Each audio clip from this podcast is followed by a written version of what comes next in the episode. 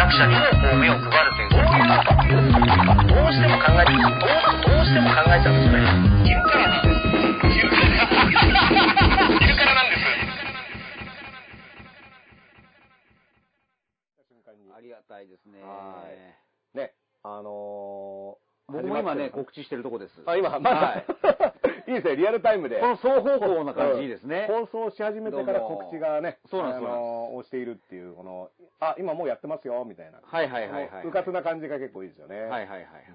まあ、これね、僕のあのー、インターネットのね、あの、状況の、まあ、癖というか、はいはいはい。えっ、と、最初やっぱね、接続不良ですって出るんですけど、うん。これがね、あの、繋がってんのか繋がってないのかっていうのがね、えっ、と、毎回不安なんですけど、声が聞こえてるかどうかのね、チェックから、そうですね。もうこういう基礎的な、はい、あの、オープニングトークからオープニングトーク。これだから前説も番組の中に組み込まれてるそうでございます。ね、あ、皆さんも急に始まるよりはね、うん、そうそう。ちょこちょっとずつアイドリングと言いますか。運転がね、必要ですよね。あの、はい何が、何、なんだっけな、みたいな。何やってたんだっけみたいな確認をしないと、あたかもね、はいはいなんかもう、あの、出来上がっているもののようにね、あの、するのもおかしいそうなんですですから。あ、あ聞こえてるということでね、まずあの、音声チェックはよし。やった。皆さんお気づきでしょうか？今日から新しいマイクが。あのね、もうここの、届きました。ドリフからね、そうです。ドリフからあの大丈夫だまでは。はい。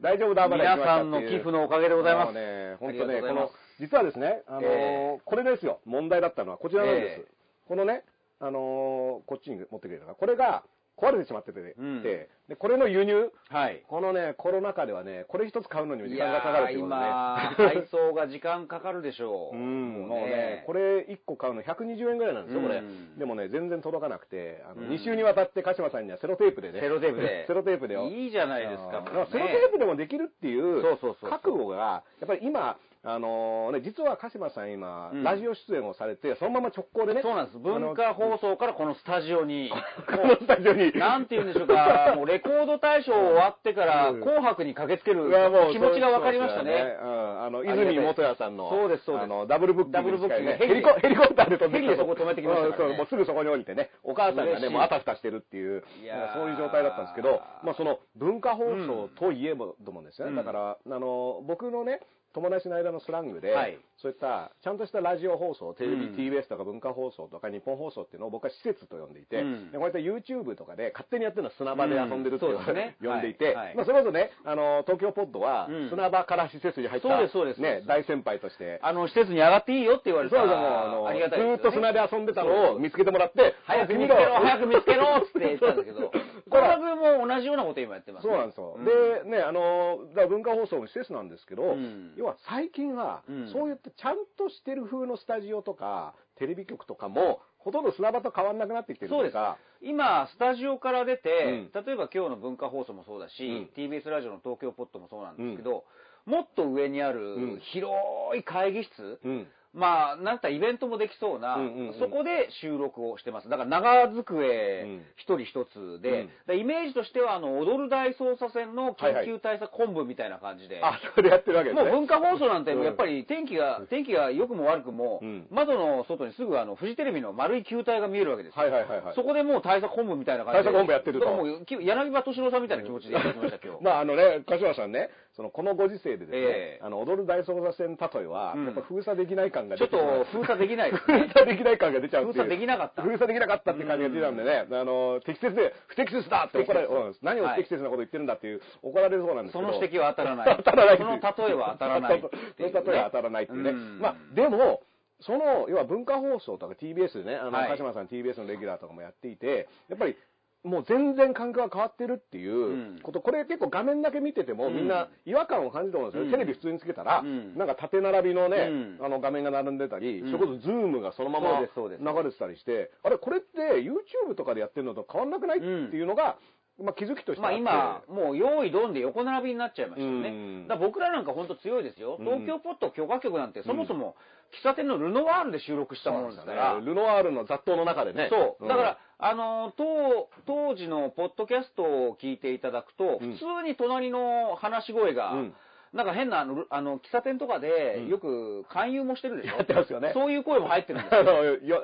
囲んでね、はい。あの、説明、商品説明とかをしてる。そういうもう言ってみれば、もう、のぶしみたいなもんですから、僕らは。だからこういう状況になっても、いや、うん。いつでも最悪ルノワールで収録すればいいんじゃないっていう。まあまあ、いつでもルノワールに戻れ、あ、ルノワールが閉鎖されてる可能性も今はね。まあ、いいつでもどこでも取れるようんっていうのが僕らの強みですよね。ありがたいことに、許可局のスタッフうん。もそこをすごく番組化するときうにん、最大限、どこを、この番組の肝ってどこなんだっけと思った時に、実はルノワールでもできることをやってるのが面白いんだぞってだからいう。、今の東京ポットもよーく耳を澄ましていただくと、あえてスタッフが、うんあの、ノイズをこう入れてるんです。うんあの、隣で誰か話してるみたいな。うんだからそれ、ラジオ番組から聞いてる人は、うん。あれこれなんか他の人の話が入ってないって言うんですけど、うん。そもそもルノワールでやってた収録風景をそのまま活かしてくれたんですだから、要は、後ろにノイズがある状態でこういった話に耳を澄ませて聞いているっていう感覚が面白いんだよっていや、だからそういうスタッフと巡り合えるっていうのもありがたいですよね。うん。これ他の、例えば局で、他のあれだったらね、もう普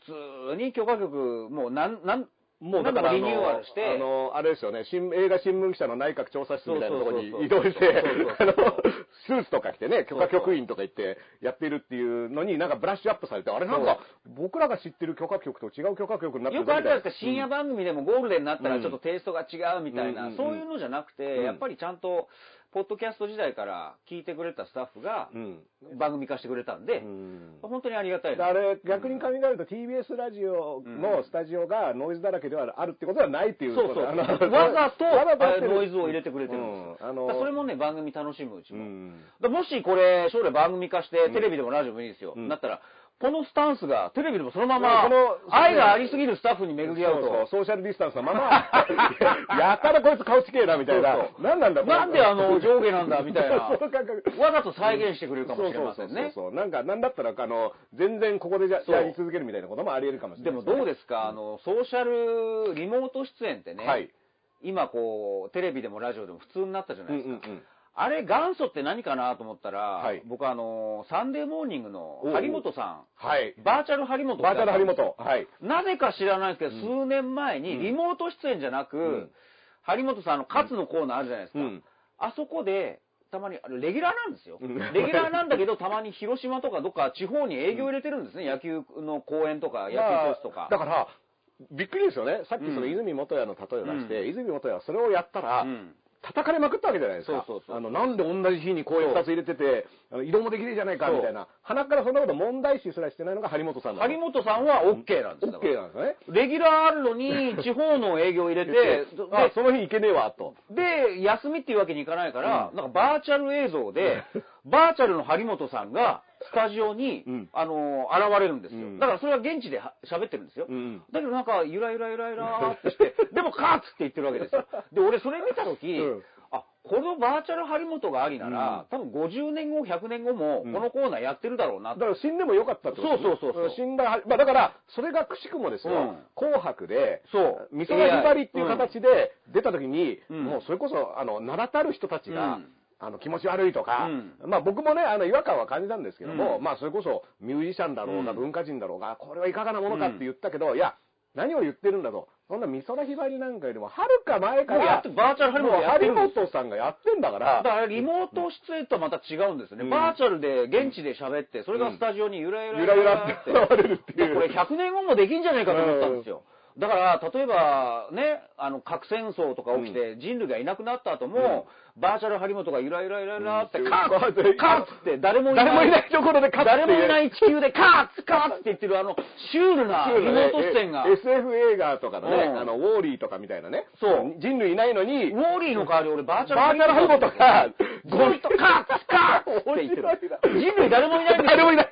あとだから、ゴキブリが一匹ですよね。ゴキブリが一匹と、だからそのシステムだけは残って、うん。カーッカーッって言ってるわけです。これがね、あの、ピクサーが次の次、次作ってるハーリーっていう映画のあのプロハーリー。ハーリーっていう映画。ハーリーいいですね。ハーリーっていうのが、もう、あの、バーチャル張本とゴキブリが、人類が滅亡した後にカツを入れ続けてるあーこれはね、もう素晴らしいですよ。スポー。ツ報知で月1回コラム書かせてもらって、うん。締め切りが今日だったんで、それ、うんバーチャル張本について書いてきた、はいハーリーは浮かばなかったですね。だからハーリー後で追記、追記の時にねツイッターでは追記しときます。追記しときます。ハーリーハーリーのプロットだったってことでね。でも、結局、この間の許可局でも話したんですけど、今、再放送とか多いじゃないですか。うん僕はどんどんやればいいと思うんですよ。うんうんいいものを一回で終わらすんじゃなくて。いや、そうなんですよ。あの、テレビって、うんその一回性っていうか、見逃しちゃって、それこそ昔僕ビデオとか持ってなかったから、後で友達の話題で、そんなのやってたの？みたいなのでもう二度と見れないものってたくさんあったので、バラエティーでもそうですよ。うんこの間水曜日のダウンタウンで、あの、言語を当てるってね、あれめちゃくちゃ傑作ですよ。あれうん一回で終わらすのってもったいないなと思ったら、うん。この間再放送やってて、うん。まあこういう時期だから、うん。僕はどんどんやればいいと思うんですけど、そうするとやっぱりドラマかなんかだと、死んだ俳優さんが出てきて、生きてるかどうか、うん。あれ生きてたっけ？死んでるっけ？って、うん。なんかこう生と死のまあ、それ映像の中ではね、サンキュー達夫とか言ってたんですけど、うんそういう不思議な、だってうちの娘なんか、うん。志村けんさんが亡くなった追悼番組で、うん。志村けんさんを覚えて、で、今、東村山温度を口ずさんでるんですよ。だからね、まあ僕はそれをね、自分のテーマとしては、再生っていう言葉を使って、要は再生する、再生危機とかっていうのは、あの再び生きるって書いてるって。志村けんやっぱり響いた。志村けんの話してるよ。志村けん好き？うん。いやだから志村けんの話してるよ。だから、うちの娘、ね、娘世代は、うん志村けんは今、いまさに生き始めたんですよ、だからうん。志村けんはね、志村けんあったんでしょ、君。東村山温度、じゃあ、今度うちの娘と歌一緒にね、歌いっこしようか。んあの、東村山温度。ってか、君出てくるの早いね、今日ね。早い投入するの早いあのいつもは1時間後ぐらいにちょっと中だるみに対してのね。田原さんがバカ野郎っていうのと同じで、ちょっとまだ早い早い。そうそうそう、3時、あの、朝3時半。朝まで生テレビで、中だるみがした時に、ね、あの、大島渚さんとか、あの、バカ野郎って言い始バめたんですからカ野郎ってもうみんなが眠り始めてちょっと投入早すぎたそうって。中継ぎのはずなのにね、そうそうそう先発みたいな感じで出てきちゃったみたいな。そうそうそうそうでも、あの、生と死の感覚が薄まる。僕だからね、その再生って言葉を、うん。再生することによって生き返らせることができるっていう考え方ができて、うん。どうぞうん。亡くなってしまった俳優とかミュージシャンでも、うん。まあ、レコードでも DVD でも、再生することで、うん。いつでも蘇らせるっていうのは、一方では実は真実だと思っていて、うん。だから、その中でですね、あの、スター・ウォーズで、うん。要はもう亡くなった俳優、新作を作る時にうん。うその、キャリー・フィッシャーとか、あの、亡くなった人を CG で、うん。あの、新作に出演させるみたいなことをうん。やっていて、うん。で、これはじゃあ逆にどうなのみたいな、うん。なんかその、前の映像をもう一回見せるとかならいいんだけど、だから僕らが再生っていうことで、そういうのはいいけど、うん。AI 美空ひばりとかそういうなんか向こうから野心満々のそうなんですよ。ほら、まだ見たいでしょっていうのはちょっと、そこはね、別々にあの、線引きが、そうそうそう。結構、あの、同じことのように見て結構違うんですよね。うん。だから、違う。本人がやっていた輝き、その志村けんがドリフターズで見せてた、お、うん。これもごめんなさい。リアルタイムごめんなさいね。うん。リアルタイムでね、はい。打ち合わせの予告が始まったよね。でも、あの、そういったことが、はい。こう、もういつでも見れるっていうことと、うん。志村けんをもう一回作りましたみたいな、新新志村けんみたいなのが出てきて、全然違う。全然違うんですよね。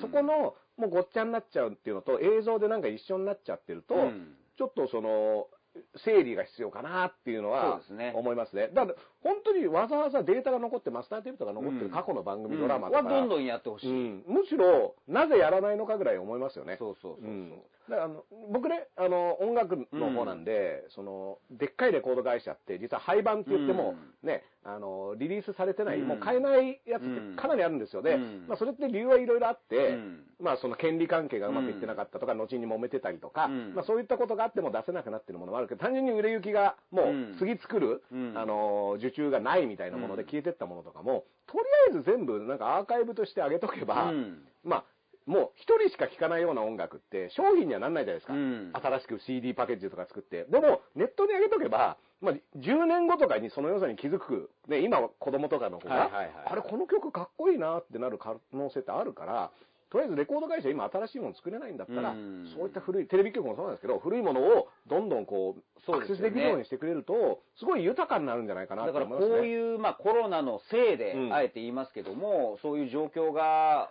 まあ、もう一度それ、これでもいいんじゃないって、うん。おね、考え出したことは、まあ、一つの変わり目なのかな。まあ、よくね、口で古き良きとか、うんあの、かつての日本はとかって言うけど、うん実際その記録あるわけじゃないですか。そういったものを、うんあの、なんか口で思い出でなんかうん美化した記憶で語るよりは、いや、実際、あの、割としょうもなかったりもするし。そうそうそう。いや、本当そうですよ。うん昭和を美化す、ん。どうしてもしがちだけどね、うん。子供の頃だから、うん。実際あの頃のものって、ちゃんと見ると、うん。まあしょうがないんだけど、時間が経ってるから、あ、こんな感じだったの？っていうのがありますなんかすごい。いことのように語られてるけど、うん。実は日常だったわけだから、うん。当時の日常の温度感っていうか、うん。あ、これでみんななんか楽しくゲラゲラ笑ってたりとか、そうそうそうあの、してたんだなっていう意味で、見た方がいいと思うんですけどね。いやーだから本当に再放送が多くなるんことによって生きてるのか死んでるのかうんよくわからない、うん。いい意味でね。いい意味でね。まあ、その狭間を行ったり来たりできるっていう感覚を今味わっておいて。だから二階さんとかもたまに出てくるけど、あれ生きてたっけ死んでたっけってたまに迷っちゃう時ある。バーチャル二階かもしれない。まあだから、張本さんと同じ、うんあの、属性ですからね。あの、言ってみると。すごい大きいで、わけいざっていう時にゆらゆらって出てきて、カッって言ってカッって言ってね30万ひっくり返せとかね。うん急に話、あの、急になんか、あの、でも、10年前言ってたことをそのまま録音されて再生されてる可能性もあるみたいなね。そうですそうですん。普段出てこないけど出てきたみたいな。まあ首相会見とかもね、あの、敬意と感謝とかね、同じことをまたこの間のうん今週月曜日でしたっけ、会見行ってましたもんねうん。あれもある意味再生ですよね。再生でしたよ。もう何、新しい言葉が出てないって再放送早すぎ問題はありますよね。あれ再放送ですね 再放送。再放送ですね、何十、うんすごい昔の番組をやるんじゃなくて、これうん2週間前の再放送なんじゃないですかみたいな。ほんとほんとうん、思いましたけどね。で、まあプロンプター、じゃあプロンプターいらないんじゃないかと思うんですけど、まあ、プロンプターが出たせいで読み間違えてたっていうね、逆、逆のパターンもあるんだっていうね。いやー、だからね、あれ具体的な数字が出てないとか、まうあ、批判されてるじゃないですか。で、実際そうなんですよ。うんで、僕はあの、書き起こしとか動画もう一回はい読み起こしたんですけど、じゃあ印象的な数字って何かなと思ったら、まあこの5月はうん次へのステップのうん一月ですっていう。うんまあどうやら今5月なんだなっていうのが分かりましたけどね。5月ってことは確からしい5ね。月ってことは、あうの、ん会見の収穫でした。まあ、だから再放送かどうか疑ってみてたら、あ、5月ってことはどうやら5月らしいぞ5月ってことは大丈夫なのかなみたいな。そうそうそうそう。んで、えーこれもどっかの記事に書いてあったんですが、やっぱりこう、でも、希望を入れようと。うん。希望の言葉を入れよう希望の言葉をね。入れたのが、うん。あの、お金ですか、うん。持続化給付金うん。を早ければうん。5月8日から、8日からね。でもそこの8日っていうのは8月に間違えちゃったの。で、うん。人間だからしょうがない。間違えるの。ただ、やっぱり他に言うことないから希望的な数字を入れようって唯一頑張った数字をうん。言い間違えてしまったっていう。ほぼ、あの、言ったら事前に確認した中で、総理、ここだけはちゃんとって、うん。むしろ言われてるここだけ、だから、言い間違いだ、言い間違いだ、わーっていうん。うのには僕はあんまり乗りたくないんです。それはまあ、読み間違いとかあるよね。そうそうそうそうそう。ただ、それとは別にうん、でもそれだけ大事な、おうん。なんか一つの見せ場だったらうん、そこを間違えるのはうん。演者としてどうなのかなそうっていうのはそう。だから演者問題で、要は、あの、いろいろ間違えてその場でアドリブでこなすなんてうん。僕らよくあることなんですけど、うん。どこを間違えちゃいけないかみたいなところはそうそ、ね、あの、そうそうそう。すごく、あの会見ってだって結局は、うん。政府はすごい頑張って、うんいろんなことをうん前に進めていて、全力で取り組んでます、うん。というのの一番の看板ですよね。そうそうそうだからもう、ドーンと出して、うんなぜなら、スピード感を持って、小池さんだったらフリップ出しますよ。そうそうそうそうね、フリップ。プ出して、こう、ボンって見せる5ような。月8日からスタート。5、8みたいなね、5、だから8一みたいな。番見せ場だったんです、ある意味。うんあの、数少ない、具体的な数字がない会見の中では。そこでこけちゃったっていうのが、うん。もうまさに実はその安倍さんに対して僕はずっと、うん。あの危惧というかね、うん。あのこの人本番に弱い人なんじゃないかなっていう、あの若干そういった心配をあのもう僕ごときがね心配するような存在ではないんですけど、ねああこれちょっと神羅万象司りすぎて本番弱くなってんじゃない神かな。羅万象司って国会でおっしゃってましたっけ？はい。だからそのレベルでねやっているとやっぱりうん。いざっていう時に、うん。逆にこう力が発揮できないんじゃないかなっていうのがまさにあれで、で、ちなみに僕5月8で、うんあの、小池さんが58とか出しそうだなと思った時に、すごい、これどうでもいいんですけど、うん昔8分の5チップスっていうポテトチップがあって、あふと今あの、なんであれ8分の5だったんだろうなっていう数字マジックに今。あ。なるほどね。あれ8分の5って。なんか、耳、目、目にも耳にも入りやすかったですよね。うんだから、安倍さんは8分の5チップスも、もしかしたら食べてなかったのかなっていう。そっかそっかそっかしたらね、数字のね、うん組み合わせとして5、8ってね、うんちなみにあの、このマイクね、うん。これマイクがあるんですけど、これうん手話のね、あのー、5、8っていうね、うん5、8なんですよ。うんでこれはあの、演者、ラッパーとか、うんあの、音楽やってる人、基本的にこれ手持ちマイクはこれを使うことが多くて、5、8って言ったらもうこのマイクのことをうん指すので、僕らはね、5、8っていう数字はね、ストーンともうね、絶対間違えない。だから僕もそうですよ。うん今日のこの T シャツ見てください。はいはいこれ、ブッチャーが、はい。81年の5月8日に、川崎市体育館に現れて、うん。猪木に挑戦表明をした、ああ、もこれ39年前にあった。う、んです5月8だ、もう、だから。ら、僕はこれを見てたから、5月8日って絶対間違いない。絶対間違いないね。だ安倍さん多分プロレス見てねえのかなと思って。このブッチャーを知ブッチャらない。ー知らないのかな、安倍さんとブ思って。ッチャー知らないのは問題ですよ。そうそうそうそう、う。ん。っていう。ブッチャーが新日本、それまで全日本のエースだったブッチャーがね、うん。外国人の、うん。突然、い今でいうサプライズですよ、うん新日本のリングに現れて、うんうん挑戦、まあだから移籍表明、電撃移籍を発表したわけですよ。で、ここから引き抜き合戦が始まったわけですよ。うんうん。その5月8日ご存知ない。で、で、うんこんだってもう、給付金が入ったわけですよ、これ。いや、もう日本もね、あの、黒船と言ったらもうブッチャーですからね、日本のね、日本社会ユセフトルコまで映ってるっていうね。一緒にねインチ臭い、本当に。だから僕は、僕らの中では5月8日ってだからもうこれなんですよねうん。だから言い間違い、あ、給付金ってその日に入るんだ。あの、ブッチャーうんブッチャーが川崎に現れた。川崎に現れた絶対、だから安倍さんもいろんなもの見といた方がいい。僕だから、そういった意味で、その数字を間違えたっていうのは、うん全然、あの、僕なんかこれも最近記憶力怪しいから、そうそうすぐ間違えるんですよ。で言い間違いしてもいいんです言い間違いするし、読み間違いもするん。ですけど、大事な見せ場だけは間違えないでほしい。うん。これだってブッチャーがいつ来たかっていうのはね、そうそうそうやっぱり見てた人は間違いないですからね。でも、だからさ、あれ面白かったのが、いや、その、言い間違いに関してね、えーいつの間にか、そんな人間誰でも読み間違いはあるっていう用語の仕方を、読み間違い、プロンプターを読むっていう前提で用語して。た読み間違いっていう方にもうな読み間違いは誰でもあるじゃないかっていう、そういう用語は面白かったですよね。まあ、そこではフェーズが変わったってことですよね。うんそうそうあの、みんなも、その土俵に上がりましたっていう。あの、プロンプター読んでるってとこまではもう付き合いますよ。でもそれ、は応援してる人も、いや、読み間違いは誰でもあるじゃないか。まあでも、プロンプター用語論っていうのも今あって、うん要は、細川からもうん。プロンプター使ってるんだから。細川さんもね、うんちょっとそういう洒落たことをやりたい人でね、う。んで、政権交代、まあ、非自民でやったから、うん。なんか新しいこと、うん。で、にわかなんかでもよく、うん。ワインかなんかでね、うん。あ、ワインかシャンパンで乾杯しててね、うん。で、そういう新しさを出した人なんです。すぐやめちゃいましたけどね。で、うん。実はね、プロンプターの話も前にしたんですけど、うん。実はこれ別にみんな使ってるんですよ。うん。あの、蔡英文さん、うん。台湾のね、あの、も使ってるし、うん。大事な情報、それこそ読み間違えてはいけない。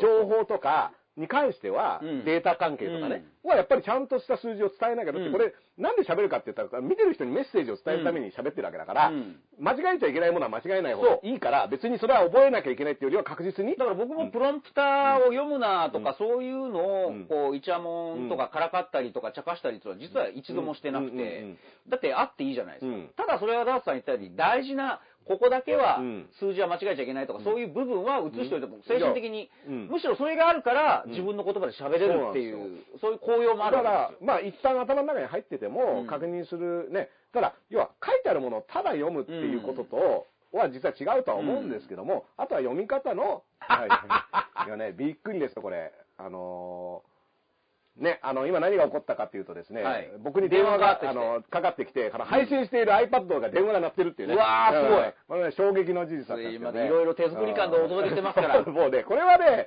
あのーまあ、これ、僕でもね、5月8日だから、なんか給付金が入ったんじゃないですか。今の給付金入りますようんあの、お金入れるよって。オレオレ詐欺みたいな申請出してないのに入ったよねみたいな。俺俺みたいな。原始的な。そうそう。まだ申請出してないのに入っちゃったみたいな。うんそういった、だから、これも気をつけてください。今ね、コロナをめぐる詐欺がね、多いらしい多いらしくてうん、僕やっぱり、あの、これこそ鬼畜の所業だなとうん、単純に思いますけどうん、まあ、いろいろな人を装ってね、県の職員を装ったりうんして、もうお金が入ったけどうん受け取ってますかみたいなところからの、なんかお金入ったって言われてるのうんに出されてるみたいな状況になったら、これはね、絶対にあのだか、らあいつらも必死ですよね。だからよく、書き入れ詐欺とか、本当にイメージしてほしいんですけど、うん。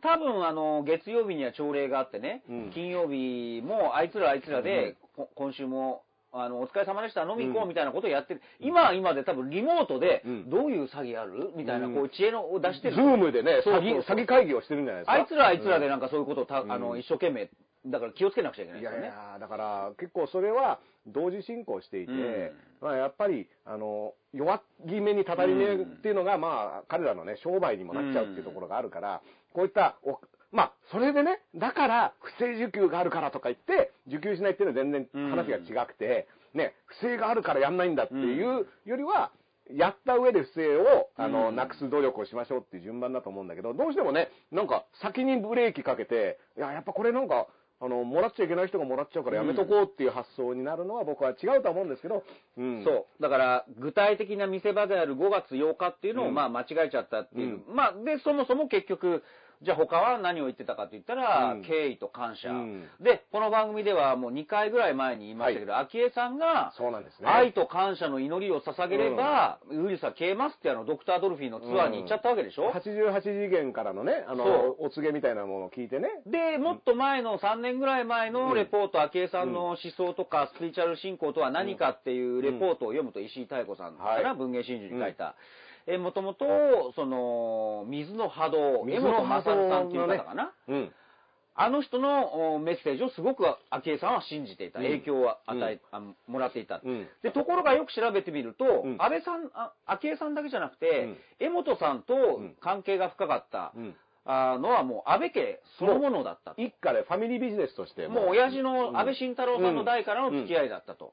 で、その江本さんが、えー東日本大震災の時に、うん。あの汚染水は、やっぱり愛と感謝の祈りを捧げれば、うん。まあ消えるみたいなことを言ってて、うんだからやっぱり、昭恵さんもしくは安倍さんって、そう、愛と感謝さえあればうん、消えるっていうのに、どうもそれをこう、すがってる。まあ、まあそうです信ね仰だから、うん。こう、祈れば消えるっていうのは、家訓家訓みたいなもんいや、いいですよ、うん。祈らないより祈ってくれる人がいいんだけど、うん。それを会見でも言っちゃうっていうのは、だから僕、昭恵さんって本当にあれ、ネタとしてみんな笑ってるけど、もしくは呆れてるけど、うんやっぱりどこか首相に影響を与えてるんだなだから、そのね、鹿島さんね、僕、何度もね、うん。その安倍さんが誰に向かって喋ってるのか問題って、うん。これ国民に向かって喋ってないじゃんとか、うん。よく怒る人がいるじゃないですか、うん。この人は心がこもってないとか、うん。あの言葉に気持ちが入ってないって言いますけど、あの感謝と、うん。愛と感謝と絆、うん敬意で、敬意。あのウイルスを乗り越えるんだっていう、うん。あのメッセージだけは、私は信じていますっていう。これはね、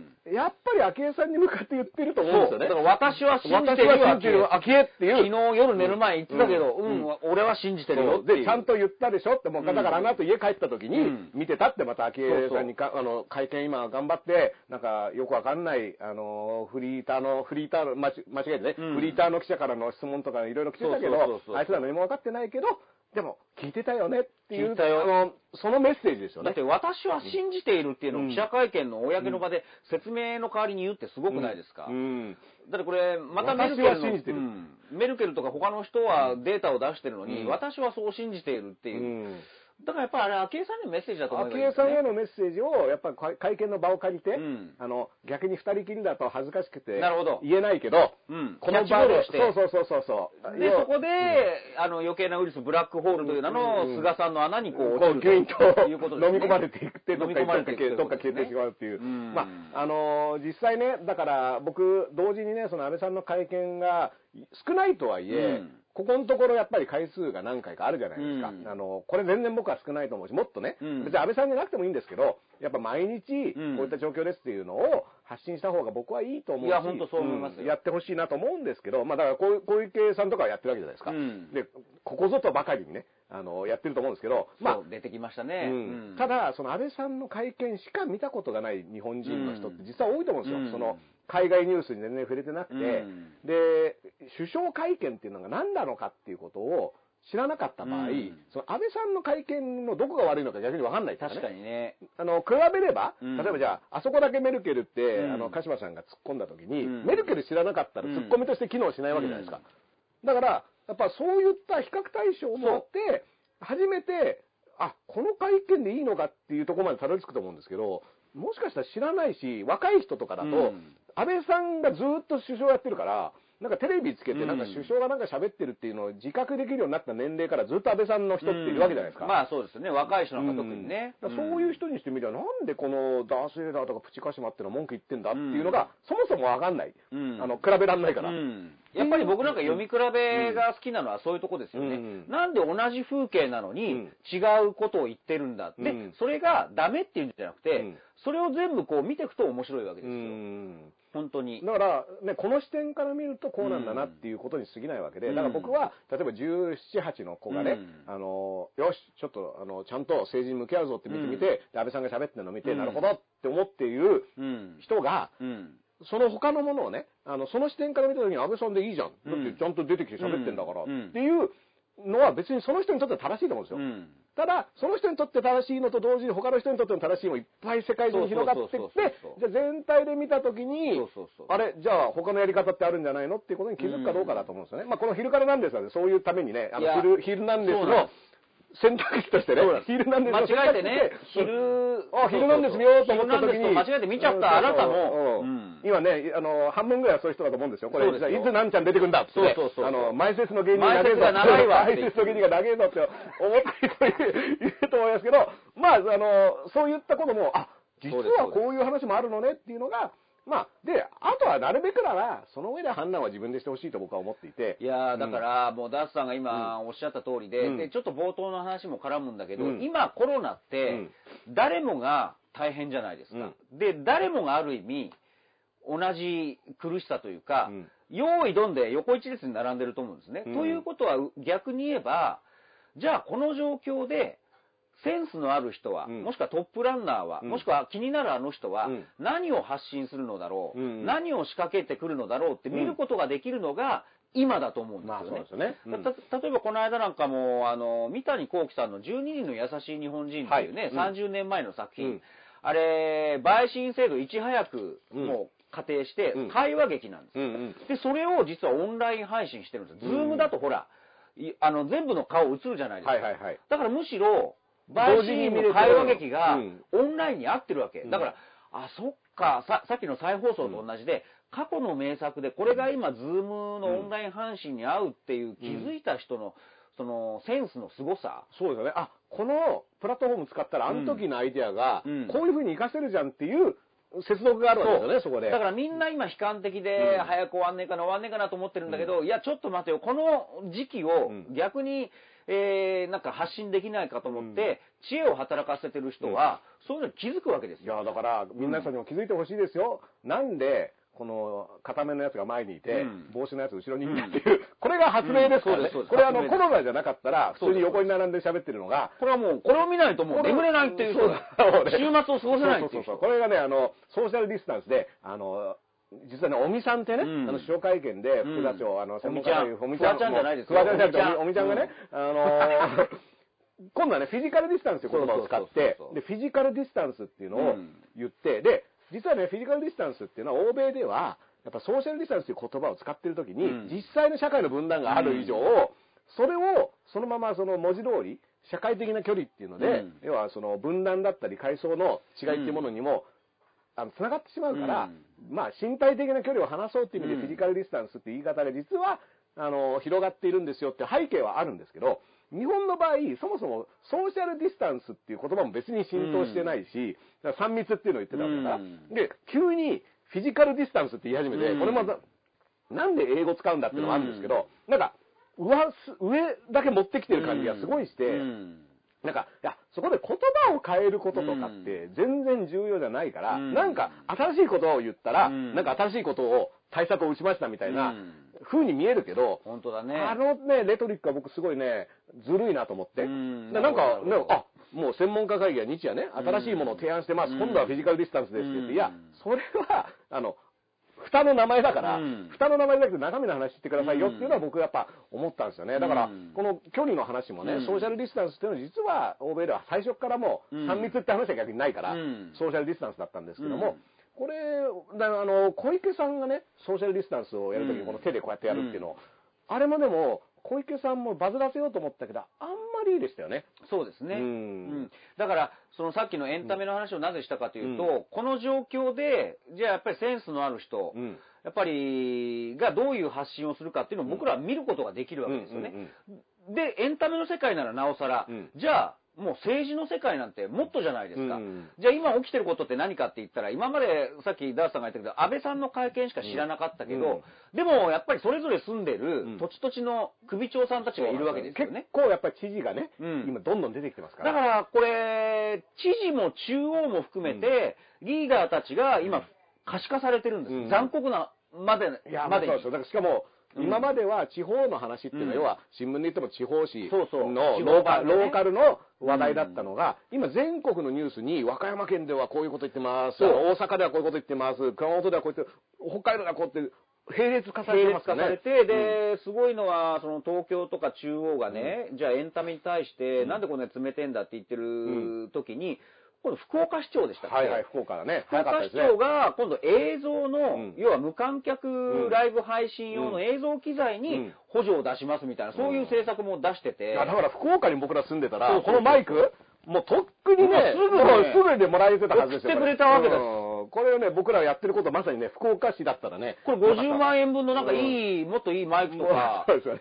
だからそういうのも、あ、なんだ、福岡市長すげえなっていうのが、途中で電話かかってこないような機材とかね。東京にいてもうん。分かるようになった。うんうん。じゃあ一方その頃ですよ、うん。東京は何をやってたかっていうと、むしろ無観客配信をやっていた、あーライブハウスは、それ営業とカウントしてうんうん、お金をこう給付できないって、うん。で、おかしいじゃないかっていう署名運動があって、それ撤回されましたけど、まさにもう逆逆のこと言ってるわけです。小池さんかっこいいこと言ってるけど、でもこういう本当の困ってる人に対しては冷てんだなとか、うん出ちゃってるわけじゃないですか。そうなんですよ。で、福岡、福岡すげえなっていうのを覚えちゃったわけです、僕ら。うん今日ね、だから面白いのが、うんこれ毎日新聞で、はいコロナで評価、はい。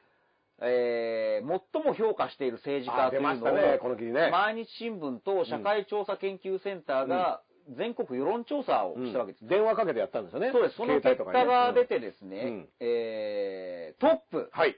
1位。吉村大阪府知事。大阪府知事の吉村さん、で、ね。2位が小池東京都知事。ああ、2位がで、東京。3位が安倍さん。あ、安倍さんは3位に入った。うん一応じゃあ銅メダルは。そうです。銅メダルは4位が鈴木北海道北海道のはいはいで、5位が公明党の山口さん。あのね、ひっくり返ったなるほど、なるほど。10万円で。あれはね、二階さんがパスを出してね、うんあの、山口さんが決めたと言われているけど、そのボール実は野党がずっとドリブルしてたやつだったっていう話ですけどね。で、うん6位が共産党の小池さんね。はいはいはい。あ、そっちの小池も入る。そう。で、ん7位が河野太郎さん。あらこれまたコロナ対策でですよ。防衛省。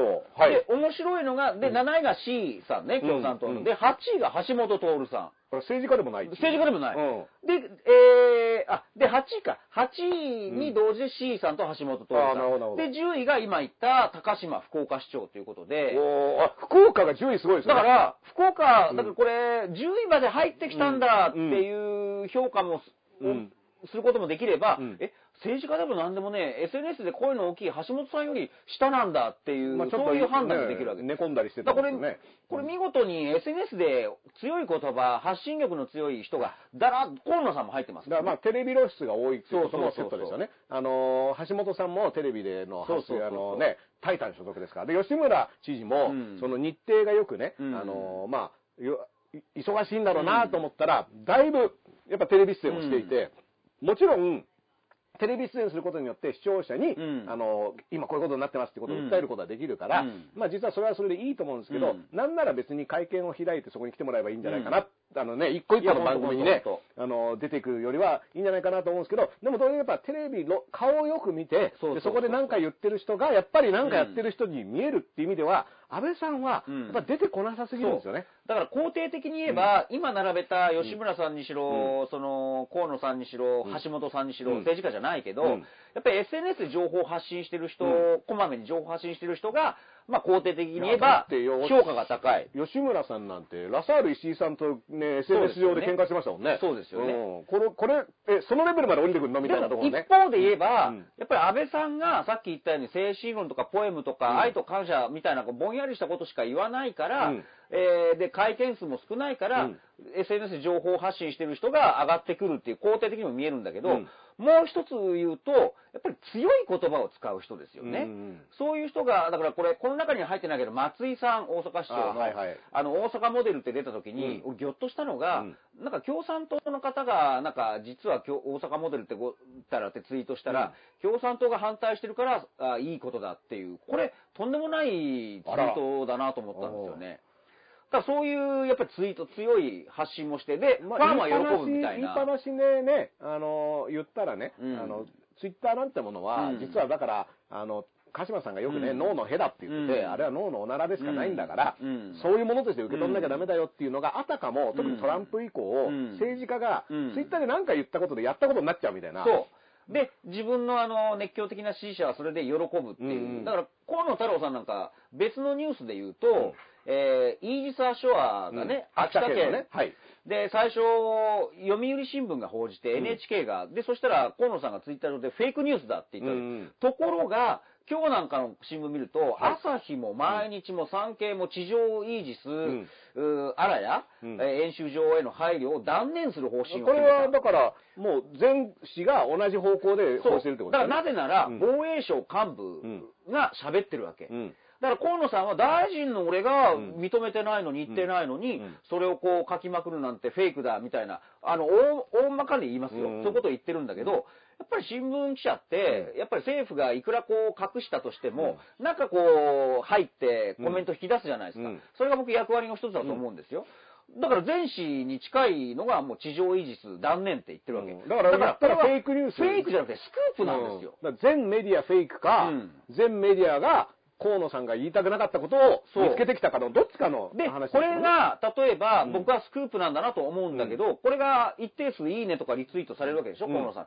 そうすると、やっぱりメディアは、ちょっとこう、星が引けてくる時もこれから、まあだから読者層がうん。河野さんの言ってることの方を聞きたいっていう時に、まあ商品として提供する情報が、あれ？じゃあこっちでやってるとみんな読んでくれねえじゃんみたいな、だから僕も今日ね、ずっとだからここで話そうと思って、今日面白かったのが、その各紙全部、このはい。イージス・アショアについて秋田断念というのを、あの、読売以外も、読売は2日前にも早々と配信して、朝日も産経も毎日も、ツイッターで淡々とそのニュースだけ上げてった。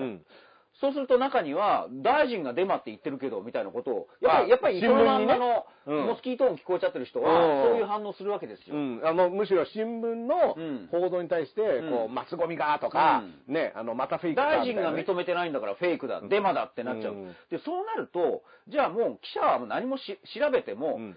もう本人が認めない限り、うんこんなの意味ないっていう、なんか力ずくの、なんか自分の嫌なものは報道するなっていう。ね、これね、僕、その、アメリカでね、うん似た光景を見ているポンペオさんっていうね、あのアメリカの国務長官が、うん。要はその、武漢、中国の武漢の研究所からウイルスが、漏れてたんじゃないかっていうことをアメリカ側はずっと言っていて、うん。でそれに対して、まあ、あのファウチさんっていうアメリカのその感染症対策のトップの人が、でもそんな事実はなくて、うん。そのウイルスを見る限り、これはそういったところは漏れ出たものではなく、うん。あのないっていうことも、その時点でもう、それはもう否定してるんですけど、そしたら、ポンペオさんは、あの、なんだろう、確証はないが証拠はあるって言ったんですこれね、今日も、じゃあ読売で言うと、発生源、米高官ら発言ブレる。うん。えー国務長官確信ない。つまり、はいポンペオさんは散々今まで、うウイルスが研究所から出たことを示す多くの証拠がある。あるってただ、決定的な確信はないっていだからこれ、ね、募ってるが募集してない的なあれと同じものが、あ、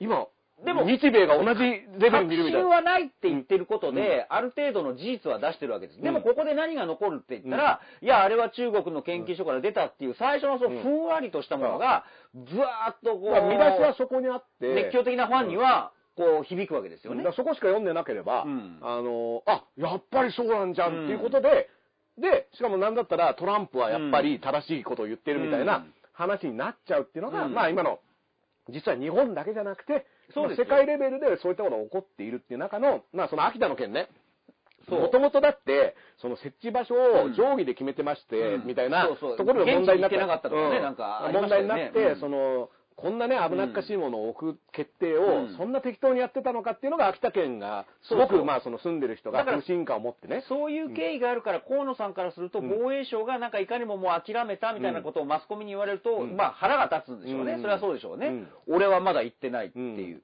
だけど、防衛省幹部はもう、ボロボロボロボロ言ってるわけ。うんで、そうすると、じゃあこういう情報が漏れてくるのってどうなんだって、うんまた秋田側は不信感を募らせてるわけ。そうなんですよ。どっちを、じゃあ大臣がそんなこと言ってるけど、そうそう。うん。だからこれ情報統制でうまいこうやり方としては、菅さんもまだ認めてないので、うんこれしばらくはまた、ちょっと棚上げするんじゃないですか？うん公には言わないんじゃないですか？うんで、みだって認めたら読売の書いてる通りじゃないかうんってなるから、だからこうぼやかすと思うんだけど、まあ、調べてますとかっていう言葉も便利で。今起きているのは、あいろんなこう、防衛省の人たちが喋ってる、うん。で、政府は、もう政府はうん。そういう方向性に舵を切ったっていう、うん。もう書いてるんだけど、大臣は、いや、公に出てないよね。自分が言ってないよね。だからフェイクだって言ってるんですけど、うん。だからフェイクなのかスクープなのかっていう、そこをちゃんとね、これね、後々検証した時に、例えばその河野さんがフェイクだって言ったタイミングで、うん。もう実はそういった方向に動いてるってことが判明した場合は、うん。やっぱそういったことは追求した方がいいと思うんですよ、そうですそうですあんたフェイクって言ってたけど、もうとっくに準備してたよねっていうことが、まあ、後々判明してくることっていうのはあるわけだから。絶対ありますよ。単純に、今はこの件についてうん。公表したくないっていう心理だったり、うあの戦略、うん。まあそういうふうにね。うん進めたかったっていうのがバレちゃったわけだから、うん。やっぱそこはもう、しょあのそこに向き合うしかないと思うんですけど、それをやっぱフェイクって言ってに言い切って逃げちゃえば、なんとかなるっていう、だから、そう、昔の政治家だったら、そういう実際もう抜かれたとしても、なんかこう言葉はこう、ね、尻尾をつかませない、のらりくらりで言ってたんですけど、今はもう逆に SNS って自分が発信のがあるから、うん。これはフェイクだって、うん。逆にこうあの、攻撃材料にできるわけですよ。うん。そうすると少なくともですよ、うん。少なくとも自分のそのお友達とか、うん。えーコアな人たちは、いや、大臣がデマって言ってるじゃねえかっていう、うん。なるから、そうすると自分の人気も相対的に上がるじゃないですか。まあだからやっぱり強く否定したみたいな。うん。で、まあ言ったら、その内容、実はもう内容がどうとかっていうよりも、はい大臣のそういう態度のファンみたいな人がいるわけじゃないそうですか。そうそうそう。このこの人はちゃんと言ってくれる。うんで、逆に言うと、まあ、優柔不断に見えて、うんなかなかこうどうしようかなって迷ってる人が、うん。なんかなかなか決め、例えばあの、愛知県の大村知事ってうん。こういったランキングですごい評価低くて、うん。で、西田亮介さんっていうね、うん。あの方がうん、ちょっと前に知事、あの、首長の点数みたいなのをつけてて、うん。発信力とかそういうので、でこれは朝日かなんかの記事だったと思うんですけど、まあその小池さんがそこではすごく高かったのに対して、大村知事がもうオール一点みたいな、うん。すごい低い評価だったんですよ。うん。で、大村さんは、まあ、あの、去年のトリエンナーレの時からもそうだけども、まあ割とリベラルな人で、それで、割とその情報、データを見て、でそれに基づいて判断するっていう意味では、弱気だったり、おあの、発信の仕方がね、うん。ズバッとしてないみたいな見え方もするんだけども、実際にやってることってどうなのかなっていうところまで見ると、言い切って何も実はやってないとか、うん。まあなんなら松井さんとか雨がっぱを集めてたわけだから、うん。防護服としてね。うん。あと、神戸でもあの、小学生にうん。ポリ袋のあれを作らせるみたいな。ね。だからうんそういうことが実際にどれだけ役立ってんのって、なんかメッセージとしてボンと出して、うん。なんかやりましたっていうことになる,、のは、そのフィジカルディスタンスっていうのと一緒で、うん。効果、うん。一定の効果はあるけど、うん。その後じゃあ実際どうなってんのって、蓋は分かったけど、確か中身はどうなってんのっていうところをまだいかないと、判断していけないっていう雨のがね。がっぱを仕分けてるのでうん。手取られて大変なうん。役所の人もいたかもしれないしね。そうなんですよ。うん。だって、あと僕ね、その、やりましたっていううん。ことに関しては、もうこの番組の散々に話したから、別にもういいんだけど、まあ、アベノマスクさんっていうね、うん。アベノ、あ、人みたいに言っちゃったんだけど、うん。うん。アベノマスクさんっていう人がいて、うん。うん。で、これが、まあ、配りました。この間の首相会見でもね、まあ、これはもう対策としてやったけど、まあ、どうやら安倍さん、この話題自体にもあんまり触れたくないっていううんムードがね、うん。もうさっさと済ませようとしているけど、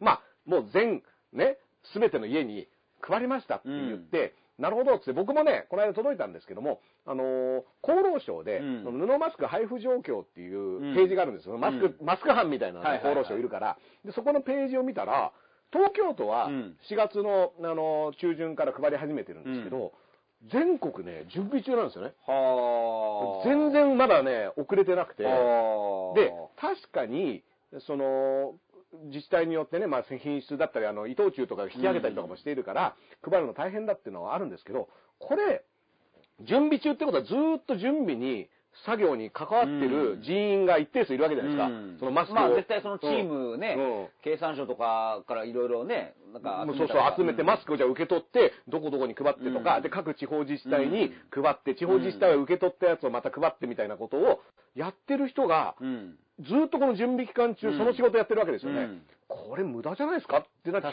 とね、僕、2枚を配ること自体がどうかそうそうとか、そう。予算がどうか。結局布で、うん。布ないよりマシじゃないかみたいな、うん。そっちの方向にずれちゃったけど、うんまず466そうそうそう。億円のせ、うん。あの税金の使い方、うん。でもっと言うとその人権あの人手ですよね。そうそうそう。だから、お金の面も466億円もかけてやることなのかっていうのもそうだし、一定数の役所のね、うん。人数をそこに割り当てて、この作業をやだからってるわけですよ。まだまだ検証されなくちゃいけないって話ですよね、それね。うんで、その検証されなきゃいけないのは何かっていうと、針とかゴミが入ってないかうん検証している人たちが、何人いてそうそうそう。で、これ、本当その人はその仕事やってなかったら、他のことできたんじゃないのうんっていう意味での検証が必要になると思うし、うん。だそれって雨がっぱの主役も、うん。主役もそうで、なんか、すごいもう、うん。あの、こんだけの対策やりましたって言うけど、じゃあ、雨がっぱでいいのかっていう問題と、うん。雨がっぱをどこにどれだけ配るのかを分ける仕事って何人ぐらいでうん、どれぐらいの時間かけてやってんのっていうのがうん、制作評価になると思うんですよね。いや、だから本当に河野さんのあの、ツイッターのフェイクニュースだってってね、えーあれは絶対後で検証されるべきだし、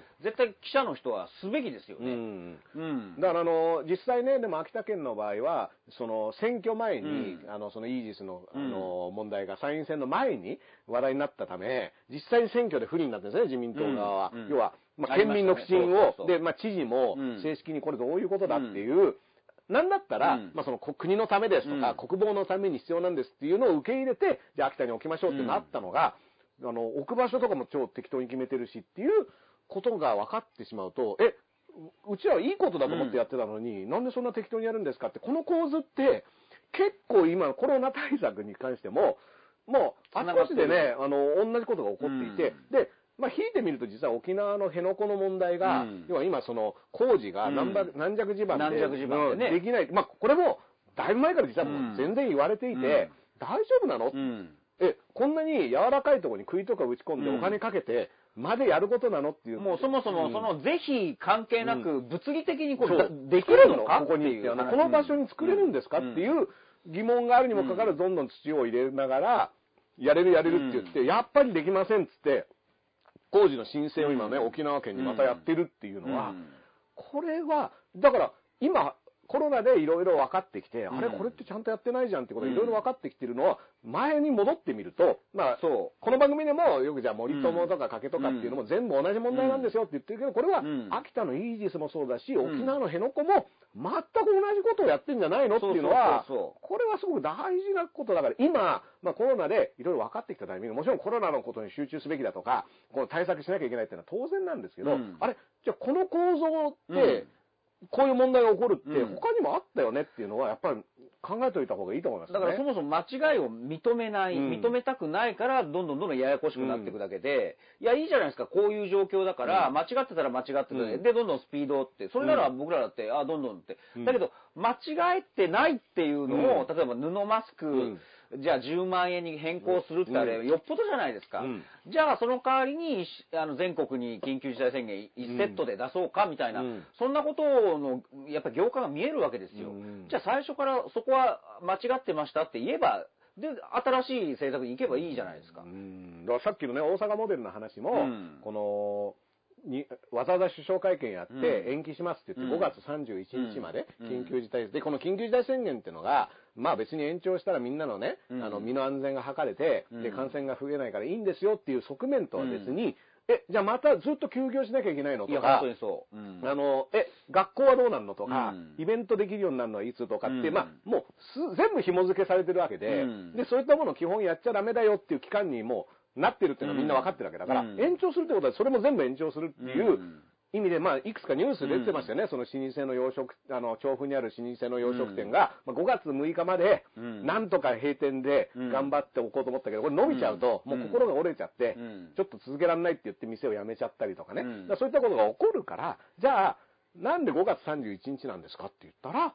閣僚の一人が、キリがいい。からキリがいい？え？キリがいいから。キリがいいからっていう、うんキリがいいからっていう理由で、5月31日まで決めたっていうのは、これがね、本当だとすると、あの、いや、その人たちは、この閉店した調布の洋食店とか、まあ今、日々、これどうやって、あの、店を潰さずに頑張ろうかとか、まあ、子供の学校どうしようかって、うん。全部を、うん。まあ、全く考えてなかったっていうことを言っちゃってるに等しいわけで、だから会見の最後ね、5月ん。4日月曜日ですか、うん。やっぱりみんなで前向きに頑張りましょうって言うんですけど、前向きに頑張るためには、ぱり保証とかお金が、で、うん。戦争に例えるなら軍資金が、軍資金が必要でしょ。食料がないとダメじゃないですか。うん。でもそれがないから、うん。自あの自粛警察みたいなのがはびこってるわけでしょ。そう。だから、籠城するには兵糧をくれっていうのをずっと思っていてで、その籠城期間が伸びるんだったら、うん。兵糧はその分必要になるわけだだけど前向きに頑張ろうって言ってるわけですよ。で、しかもね、うん。その10万円払いますよとか、うん。その持続化給付金を払いますよって言ったのって、前の緊急事態宣言の時のうん。話で、うん。それは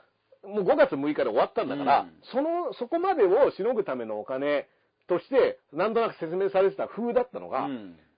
緊急事態宣言伸びても、最初に言った10万円からは増えないっていうのも、え、なんか、それでおしまいなんですかっていうのは、やっぱ疑問として湧いてきていて、で、まあなんでこれ出口戦略っていうのはね、どうやってここの緊急事態宣言が出るんですかっていうのを具体的なことは安倍さんは何も言わなくて、そしたら、その吉村さんが、うん。これ国が言わないから、大阪では決めますっていう言い方をしたら、これに対して西村さんが、あの、勘違い。してるんじゃないか。勘違いしてるんじゃないかっていうのを言った後ですよ。赤坂自民党うね。ん、赤坂自民党の、あの、ね雨の中でお酒を飲んでたことでね。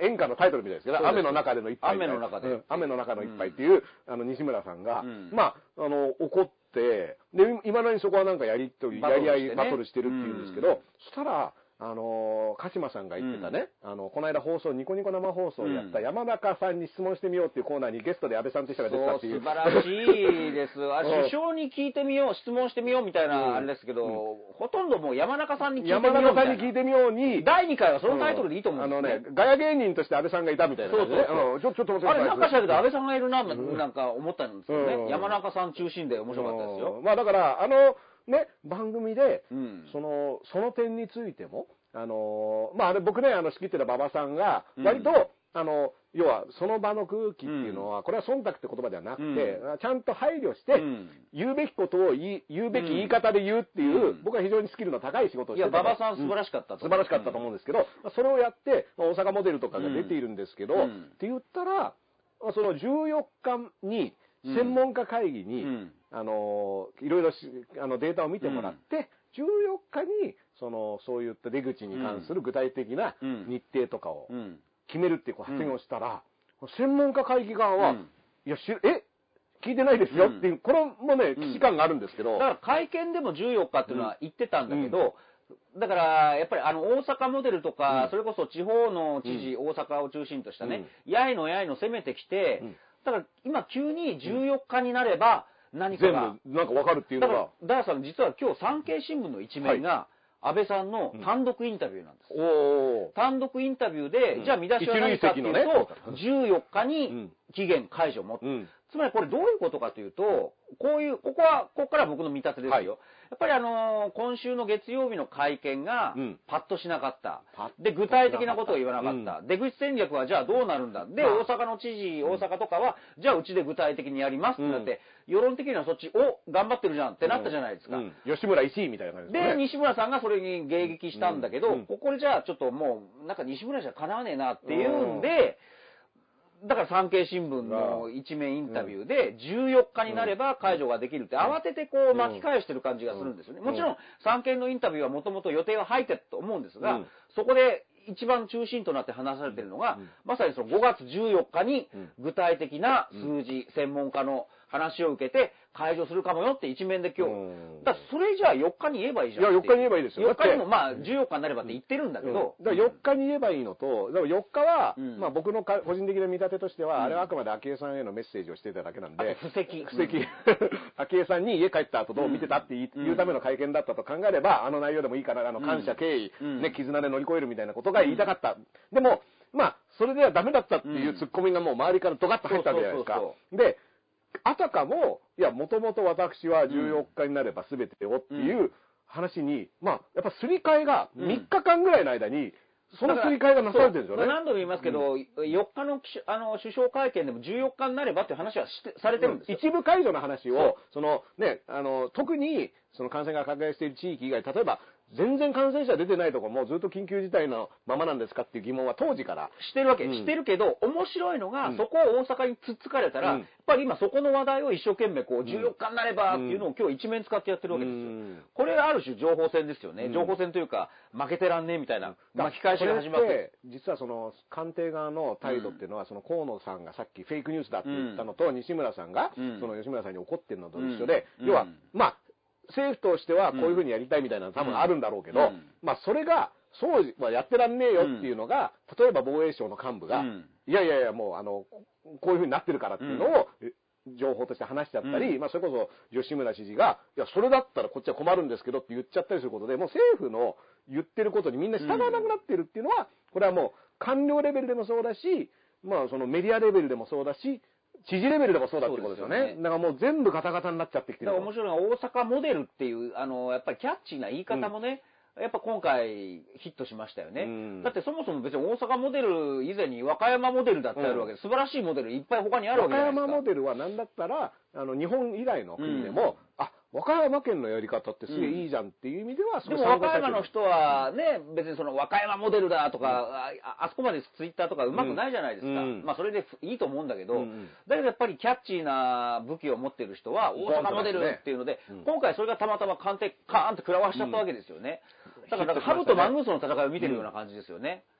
だから本当は和歌山モデルとかもっといろんなところね、まあ僕ね、だから、うんあの今、そのね、粉満やる方ないのは実は小池さんだと思っていて、うんなんで私が2位なのよ。そうそうそうあの2位ではダメなんですかって蓮舫さんに言われてるような気分ですよ。また蓮舫出てきたみたいな。だからまたね、なんか小池さんは、わなんかモデルないのとか、キャッチーな。もうだから小池モデルを今ね、そう模索中だと思いますよ。そうそうそうれで、もう、早々にやってくると思います、もう。うん。あの、なんだったら今日金曜日なんでだからサプライズ的な、うん。なんかこう、キャッチーな政策をまたやってくると思うんですよ、うん。小池さん。で、うん。実はね、これ、いい悪い面はあって、うん。さっきのそのライブハウスのこともそうだけど、今、ポピュリズム的な意味では、みんながよくやったっていうことをやるんで、そう。いった意味では東京都民としては、これやってほしいっていうのは、うん。やっぱり声を上げると、うん。それが東京モデルにね、そう。これこそ日本をリードする東京モデルですっていうのに反映される可能性がありますから。いよいよ2階建て車両が登場するんじゃないですやもうねか。僕らはね、それしかし、あの、小池さんに正直、はい。あの、僕と鹿島さんからお願いしていることはもうその一点その一点で、陳情ばっかりですよ。それがもし小池モデルでうん。2階建て車両っつったら二階建て車両。もう小池万歳万歳でもう僕はもうあの投投票もしちゃいます。投票します。うん。はい。あの、とりあえずね、1回でもいい、1日でもいいから、2そうです。階建て電車を走らせて二階建て電車お願いします。うん。これでもね、今通勤電車ね、今日、そう要はゴールデンウィーク明けで、うん。あの、言ってみれば、その通勤とかがうん。ある程度は復活してしまったっていう意味で、今日やっぱツイッターとかでも、うん。あれ？やっぱ電車混んでんなっていう、うん。この声、都民の声、通勤電車、やっぱ8割ぐらいこれ乗ってんじゃないのと。今こそ2階建て車両です、今さん。2階建て車両やると、これ一気に解決僕ら一気にし、あの、うん味方になります。うんもう、あの、花粉ゼロとか言ってただろうとか、そういう意地悪なこと言いませんから。そうそうそう。僕、いまだに目しょぼしょぼして結構辛いんですけど。花粉ゼロどうなったとか言わ言わないですからもう大事だけど、まあ、うんまずは2階建て。で、僕らが小池さんにはね、もう、こう、プレゼンの方,、うん法として、電車の模型を1個ね、いいですね。ドンってなった後に、うんその上に1個乗っけてほしい。こうやって。乗っけてほしい。ドンこれが東京モデルですって言ってね、2階建てでダーンみたいなね。対大阪が始まってるわけですよね。うんそうね、そしたらと大阪が3階建てで来るとかね。そう三階建てで松井さんとかがね。この地下鉄はどっから入れたんでしょうねみたいな、昔の漫才みたいになるかもしれないですよね。うんこれ でもう天井当たってるんですけど、みたいな、ガガガみたいな。だから東京、大阪のその暗闘も面白いですよね。うん安倍さんを差し置いてね。だからもう、正直その安倍さんがあたふたしてる間に、うん。もう小池吉村っていう構図は一個は浮かんいや、あると思いますよ。だからそれこそ、じゃあ、お互いもう地方だけで収まるかっつったら、うん。なんか色気もあるだろうしね。うん。だってここに出てくるのがね、と大阪都構想っていうのはそもそも、うん。その橋本さんとかうん。吉村さんはやりたいわけじゃないですか。うん。で、これって言ってみたら、なんか細かいいろんな理由はあるけど、東京への、うん。まあ、あの、言ってみればライバル心的なものもあるし、うんうんまあ負けてらんねえぞっていうのを。でもどっかで、どっかで憧れみたいなのもあるのかもしれないよね。ううんん。だからくすぐるんだよね、多分それは。それで、うん要はその都構想っていうものも、僕は背景には、ここでうん大阪一気に目立って、うん大阪モデルっていうのが形になることで、うんそういった都構想みたいなものも言いやすくなるんじゃないかっていう野心が僕はやっぱ感じてしまうんですけど。橋本さんもね、ご自分があの政治家だった時は、病院の統廃合とかしてね、この間もツイッターでなんか、自分の時にやっちゃったけど、みたいなことをおっしゃってましたけど。やっぱ平時の判断っていうのが、そうそうそうそうまあダメだみたいなことはね、認めるような発言してまそれもある種大阪モデルかもしれないですね。自分たちでこう少なくしといて、今慌てて、うんじゃあうん。な、なんとかしよう減らしてから増やすみたいな。それが大阪モデルの真実かもしれないですよね。ううん。んだからまあそういったものがいろいろベール、あのね、次々とめくれていく中で、うん。やっぱまあ安倍さんが、まああうん。のさっきも言ったあの山中教授に質問してみようっていうばあの番組があったんですけど、うん。あれをやったのもね、うん。僕は、うん。あれ見ましたよ、ちゃんと。うん。あの、なんなら見たコメントもね、質問も送りましたよ、僕。うん。あの、採用されなかったけど。でも、要は、記者会見やってるわけじゃないですか、4日に。で、まあ、昭恵さんへの会見だったとしても、記者を呼んでいて、うん。で、質問は記者もしてるわけじゃないですか。うん。で、言ったら、記者の人はね、あ、これね、鹿島さんそういえば聞きなかったんですけど、うん。鹿島さんはね、もともと大川工業からのあの、で、デビューをしていて、そういった意味では、まあ、あの、スタート地点をね、あの、ご一緒された大川総裁、うん。実は総裁が、あの、フリーの、うんフリーランスのジャーナリストとしてうん。質問をしていたずっと前から会見出てうんいらして、で、ああいう活動も、僕が辞めた、辞めるまでは、うん。まだそういう活動はされてなかったんですけど、その、うん。知的障害者うん。のね、施設を。その後回られてたから、うん。多分ああいうのが普通に出たんだろうな。うん。でも、ピンときてなかったですよね。何の話してんだって、あの、安倍さんとうん。の、この、ソーシャルディスタンス以上のディスタンスがね、で、僕は大川さんのうん。あの時の質問内容を、うん。やっぱり、そあの立場から見える問題点っていうのうん。をちゃんとうん。テーブルに載せるっていう意味ではすごく大事なうん。話をされてると思ったし、うん。実際その、そのことをどうすればいいんだっていうことを、苦慮している人っていうのは全国にいるんだろうなっていうのも、あの質問ですごく分かったからう、ん。何かしらの、例えば具体的な数字を安倍さんあの時持ってなくても、やっぱりそこに、あ、そういう、もし知らなかったんだったら、うん。それはすぐに考えなきゃとかっていううん。対応するのかと思ったら、うん。全然やっぱそういうことをしないんだなっていうのが一点あったんですけどもそ、のケースを考えてない、知らなかった全く知らなかったんだろうなっていうこと。と、やっぱずっと対策を打ってきて、全力を上げてとか、総力を上げてって言った中にそこが入ってなかったんだっていうのが、うん。まあ、またもや見えてしまっただからどうしてもその、さらに今みんな誰もが平等で大変だって言ったけど、でもさらに困ってる人、弱い立場の人っているわけじゃないですか。うん。この番組で何度も言いますけど、うん。最初にね、幼稚園で、こう、子供のめ幼稚園が休校になって、はい。休園になって、うん。休ませなくちゃいけないから、じゃあ、その、保障っていうのに風風俗とかうん。除外されてたわけですよね。そうそう最初だったで、加藤厚労大臣とか、厚労省とかは、一回も明確に否定してるわけです。なんで外すんですか、うんいや、外しますみたいなこと。だってそれはね、あれの4月2日ぐらいに。うんで、その後世論の反発があったから、菅さんがこう、ひっくり返したけど、うん。でも最初の時点で、やっぱりなんか本当に困ってる人、で、大体シングルマザーの人も多いんですよ。調べてみると。いや、そうですよね。うん。だからそういう人たちの目配りっていうか、存在すら最初から考えてまあないし。言ったらね、あのー僕とか鹿島さん、一応事務所所属とは言っても、うん。個人事業主みたいなもんで、うん。で、それからじゃあフリーランスって言った時に、あれ、うん。フリーランスって何っていううん。態度をやっぱり明らかに取っていたから、その麻生さんとかね、安倍さんはうん、そんな人いたのみたいな、日本に。うん。で、あ、まあじゃあうん4000円、1日4000円ぐらい稼いでんでしょ、うん。君らみたいな。うん、あの、ざくっとしたね。うん、そういった、あの、争点が実は日本うん。でって、中小企業の皆さんがうん。日本を支えるみたいなことを演説でも言ってるんだけど、うんいや、中小企業のさらに外側に。個人事業主すげえいて、うんあの、それがかなりの数いますよっていうのが、うん。今の今までは少なくとも見えてなかった。で、うん5月4日になるまでは、その障害者が、そのどういった日常生活を送ってるかってことも考えてなかったっていうのが分かっちゃったんですけど、で、外国人労働者だってうん率先してそこからもうクビになったりするわけでしょ、で、外国人労働者を真正面からじゃなくて、なんか横っちょから入れてるじゃないですか。うん。そういう、なんか、なんか全部今出てるじゃないですか。だから去年からずっと外国人のね、うん。技能実習生をとか言っていたけど、うん。あれは何だったのかって言って、うん。その、日本にもっと呼びたかったんでしょ？でも、来てみたらこんな場所ですっていうのが次々と明らかになっちゃっているっていうのが、うん。まあ一点なんですけど、実はうん。もう一個あったのは、要は、視聴者からうのん。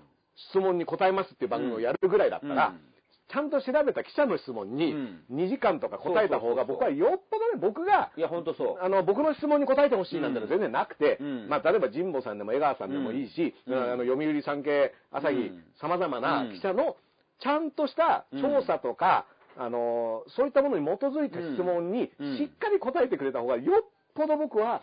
ためになると思ったんですよね。なんでニコ生でうん、なんかヤフ、ヤフコメで、ね、うん。ヤフコメ好きなのはわかりますよ。うん。あの、毎、毎日うん。ヤフコメを見ながらね、うん。制作決定してるらしいんで。でも、そこで、なんか、ただ思いつきでやってるような質問に答えるぐらいな、だかららいろいろやってるでしょっていうのを見せたかったんですけど、うん。じゃあ毎日やった方がいいんじゃないっていうのはうん普通に思いますよね、素朴にね。で、あれもなんだったら、あの、山中さんへの質問がね、あの、本当にすごく実りのある、僕で医療現場のね、だからまああの番組の収穫っていうのは山中さんのうん。ね、東京オリンピックのワクチンの発言とかね。あ。だ僕ね、あの、言葉っていうのが、うん。やっぱりあの安倍さんのうん。会見でも言葉がすごく問題だなと思うんですけど、同時に、あ山中さんの言いたいこと分かるって言ったのが、うん。こう、よほどの幸運が重ならない限り、まあ、気使ってるんですよ。うん。我々にはすごい宿題が、とか、うんうん。よほどの幸運が重ならない限り1年っていうのはちょっ大変ですね。うん。でまあ無理って言ってるわけですよね。うん。で、その代わりワクチンではなくて既存薬をっていう話になって、なんかあたかも、希望がある話をうんしてくれてて、まあ、それは確かに既存薬で対処できればいいと思うんですけど、実はそもそもこれ、鹿島さんがよく言っている、森さんと安倍さんの、その、五輪延期を決める密談。はいねうん。森さんは本当は2年がいいんじゃねえかみたいな、だっただけど安倍さんは1年。一年。で、この理由ですよね。ワクチンができるから。ワクチンができるからって安倍さんは言ってるんですよね。で、森さんがそれ、あ、そうか。じゃあで俺たちは。俺たちはそれにかけたんだ21年にかけたんだ。かけたんだ乗言ってたんだ。じゃあそれは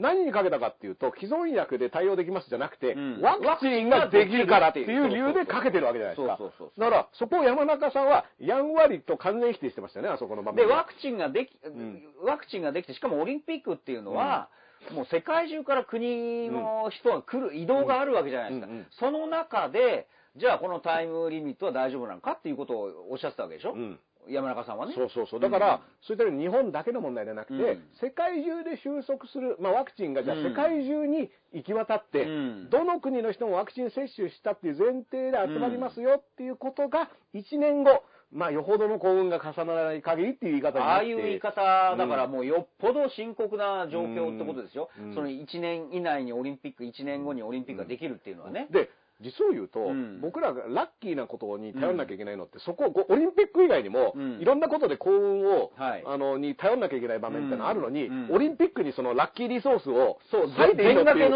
全掛けしてるんですよ。うん。だからラッキーリソースじゃあ他に回した方が良くないですかっていうのは。あの、素直に思ったのと、まあ、山中さんの話でもう一個あったのが、医療従事者への手当の話。うん。で、やっぱり最前線で医療従事者が今すごく頑張っていて、まあ、山中さんはその専門の医者ではないけど、ね。やっぱりその日々、その現場のことを考えると、あの、大変だから、なんとかそこに手当をしてもらえないものかって言った流れで、1日290円でうん。働いてる人もいると聞いたと。うん。山中さうん。ん、これ具体的な数字ですよ。あの、うん。5月8日と同じぐらいのレベルの。うん。僕聞いてびっくりして、うん。まあもちろんそれ、言ってました。以前に無償でやってる人もいるし、うん。あの、ここに対するう、ん。その手当っていうか、うん。あの、要は、ここにも軍資金を投入しないとん、現場が持ちません。うんっていうことを割と早い段階で山中さんが言ったんですけど、うん。安倍さん、一切そこスルーしたんですよね。うんその医療現場への手当の話、うんで。僕はやっぱそこはすごくびっくりして。そうだね。うん。いや、だから、山中さんといえばこんな話覚えてません、うん去年ぐらいに噂のあの、コネクティングルームのコネクティングルームのあの部屋がね、二つ隣の部屋かと思ったら、あの、大坪さんがどうやらわざわざの京都に、まあ、不倫兼、不倫旅行うん。兼、山中さんに会いに行って、うん。その山中さんのその、先に来るのは不倫旅行なんですよね。うん。あの、泉さんっていうね、これ安泉さん倍さんの、あの、たくさんいるね、そまあブレーンの補佐官の一人の泉さんっていう人と一緒にね、で、京都に行うん。って、で、コネクトしにに行ったついでに山中さんに会いで、に行ったと。実際その目的っていうのは山中さんにあって、どうやら山中さんのその研究費を、まあ、削減するぞ、うん。みたいな、うんそういう一件があったじゃないですか。うんそれをこう、そこも頭に入れて、この間の会見を見ると、ん。もしかしたらそのフォローのためうにん、山中さんを、ここでね、は、あの、ブッキングしたと思うんですよ。この間どうもすいませんでしたみたいな。うん。ところが、オリンピックワクチンの件とかうん290円のこと、ボロボロボロボロこう、まあ突っ込まれて、うん。むしろそれがあだになってるっていう。だから山中さんにどんどん聞いた方がいいと思う。山中さん、第2回。山中さんも大人だからさ、やっぱりそのことは絶対覚えてると思うんですよ。うん、まあさすがにこの間まで俺たちの研究費減らそうと言ったやつがうん。何、急にね。こういう時だけ、だからそれ星野源と同じですよ。うんうん。こういう時だけ利用するんだ利用するっていうね。あのーまあだから、まあ利用するっていうか横でお茶飲んでただけなんですけど。そう。だだあれは利用に当たらないっていう。ね、だから山中さんからすれば、いや、こういう時だけ利用するんだ、うん。じゃあ言ってやれっていう、すごいソフトだけだけど、あのツッコミっていうのはめちゃくちゃ素晴らしかった。僕らからね、やっぱ見てて感心しまして、うん。あ、そういう言い方をするとね、うん。あのー、まあだからあの場面で僕なんか言ってみたら安倍さんはうん。山中さんにあんなこと言われるっていうことすら想定してなかったんじゃないかなっていううん。気はしましたよね。うん。あの、まあ、馬場さんのあたりも、うん。なかなかあの、ソフトにしてハードっていうね、そうそうそう。あのー、もう、例えば、あのー、どこだっけな、なんか、頑張ろうだけでは乗り切れないっていうことを馬場さんがね、うん。あのその医療現場の手当の話の後のまとめのところで、そうそうやっぱ一言、まあ、頑張りましょうだけではうん。なかなか乗り切れ結ません構最後にね、それをこうパッと入れてうね。ん。これはね、非常に上手だったんで。でも、と馬場さんも優秀だったし、山中さんも良かったけど、うん。でも、ニコ生チャンネルでそれをやるんであれば、うん。誰もがアクセスできる会見でやった方がより、いや、僕は一週間に一度でいいですよ。うん。ああいうのやればいいじゃないですか。うん。だって、2時間、3時間。そうそうそう。ん。まあ、だから山中さんじゃない人とね、うん。やってもいいし、うん。あの、いろいろな、だって、僕、専門家会議の、うん。あの、方が、どっかで話してたのを聞いていて、要は専門家って名前がついてるけど、うん。実は、その専門家全般を代表するような会議では実はないから、うん。だから例えば社会学だったり経済学だったり、うん。その様々なことにね。対応しなきゃいけない中で、うん。やっぱその感染症だったり、しかも感染症対策でもない人も入ってたりするから、やっぱ専門家会議っていう名前の看板がでかすぎるんじゃないかみたいなことは言っていて、うん。で、でも専門家会議っていうタイトルがついちゃうと、うん。あ、もうその人たちが言ってることが、うん。この問題全般の、うん。ある種の知見なんだっていうふうにやっぱ思い込まされちゃう。うん。だからその尾身さんとかが言ってることが、その全ての問題に対する答えに見えちゃうんだけど、だから最近よく出てきてる声は専門家会議っていうけど、まあ、あくまでその感染症とかのスペシャリストで、うん。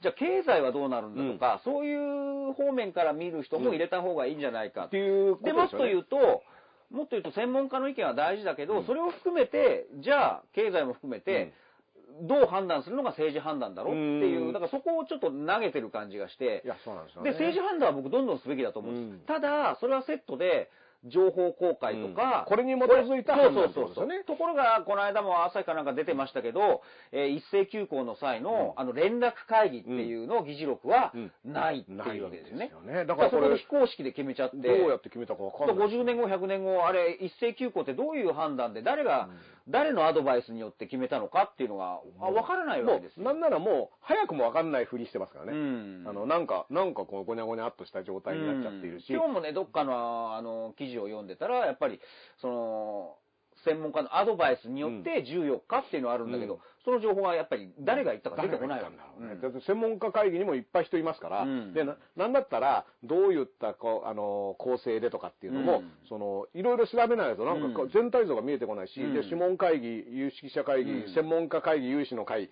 うん。厚労省、あの、もう、あまりにも情報の出口が多すぎて、どこの話が、そうそうを聞けばいいのかがわかんない。そこに全乗りすればいいだろうみたいな雰囲気もあるけど、うんいや、そうじゃなくて、そこをこう聞きつつ、僕らは政治判断どんどんしてくださいと。だから安で倍さんもね、うん。その政治判断をするのも14日ね、ずっとキーワードとして出てきてる14日に全てが、うん。14日に全てが分かりますっていうね、あれもう専門家会議。5月14日ロードショーみたいなロードショーもうね、公開みたいな、ね。先行公開大阪みたいな感じになってもうね 先に、先にね、先に先の方が先行公開されちゃったみたいなね。やれちゃった。慌ててだからうちも出しますよ、みたいなね。いや、そういう感じですよ、映画に例えるのはね。いや、5月30日一斉労働省って言ってるのに、なんで大阪だけやり出すんだよって西村さんが怒ってるわけだから。そうそうそう。もう僕ら5月30うん30日に、うんね、全国一斉にやるって言ったのが、勝手に上映始めちゃったよ、みたいな。大阪でなんで先行上映なんだって。じゃあもう14日にちょっとね、あそう。じゃあこっちもやるぞっていや、わかりやすくてそういうことなんまあそういう話なんだけど、うんまあその時も安倍さんが言ったのは専門家会議に考えてもらってみたいな感じ、丸投げなんですよね。そうそうそう。でも、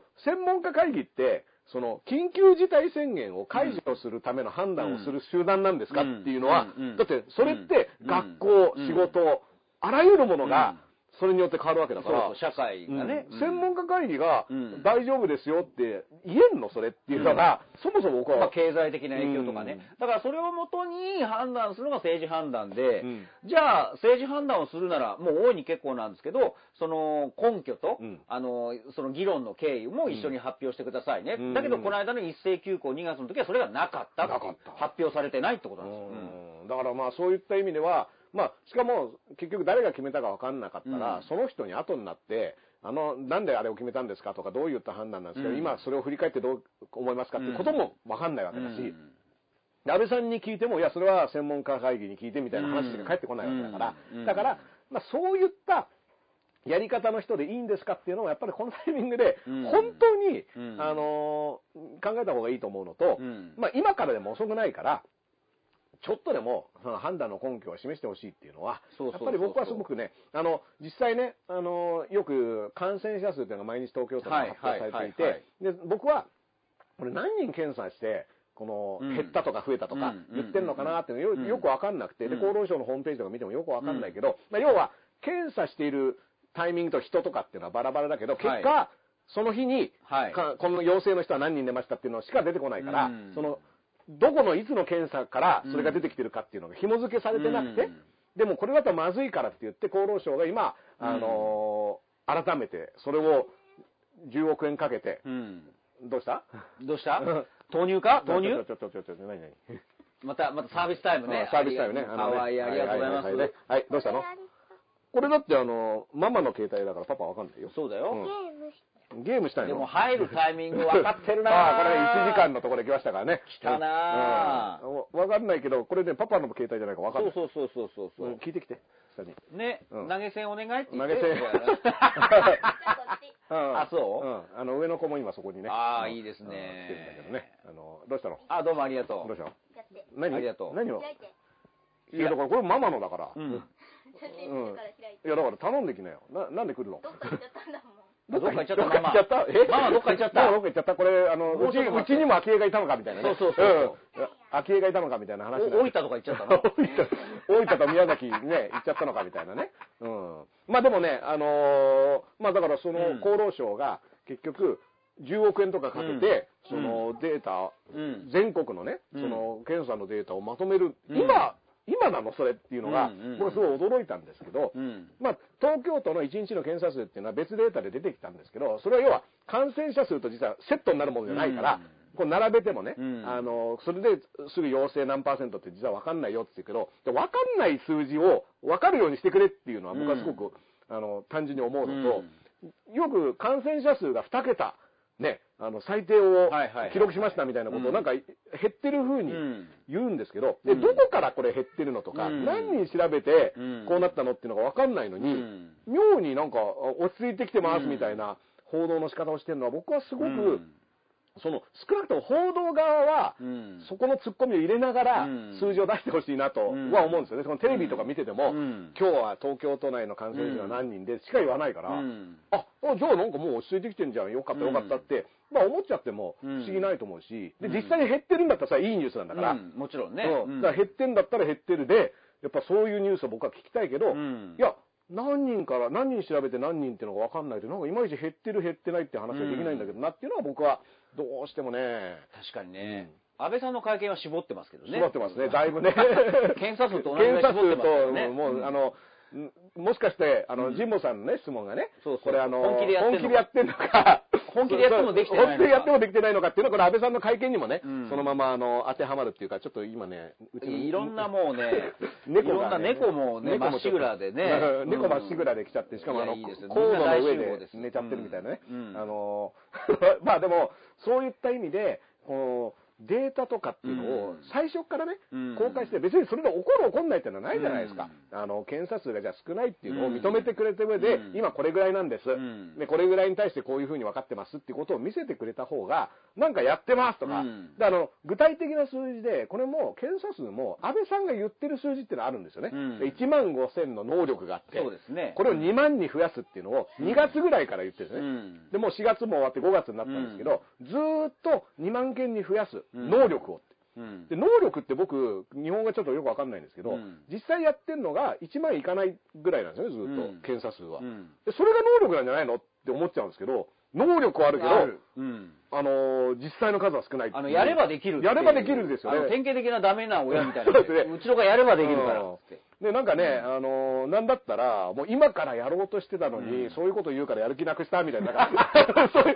そういう、子供いますようんそのパターンですよね。うんやればできる。それはやったのかみたいな。やればできるままやらないっていそう、うやればできる。いやいや、いつでもできるから、とか言って、はいいや、今やれって言ったら、もう、今や、今やろうと思ったのに、うんもうそういうこと言うからやる気なくした、みたいなね。うんうん今出ました、うんみたいなね。そう、今出ましたってね、だから今向かってます。そうですだから、その論法を、うんその、国レベル、政治家レベルでやってるっていうのが、僕はやっぱりなかなかの驚きで、そうですうね。ん。だからやっぱり、どうしても、僕らが気になってしまうその情報発信とか、なんでちゃんと発信しないんだ、もしくは強い言葉でフェイクニュースだって返すっていう、だからその検証は絶対必要ですよ。うん。だってあの、な、安倍さんもだから、うん。その、本気でやってるに決まってるって、うんそのね、神保さんの質問にもうん。答えていたけど、うん。いや、そういうことじゃないっていううんところと、でもやっぱ一定数は、うん。あの、モスキートーンの話ですけど、それで安心する人はいると思うんですよ。うん。ほら、安倍さんはちゃんとやってる、本気でやってるって言ったから、うん。大丈夫なんだっていうレベルの人はいると思うけど、うん。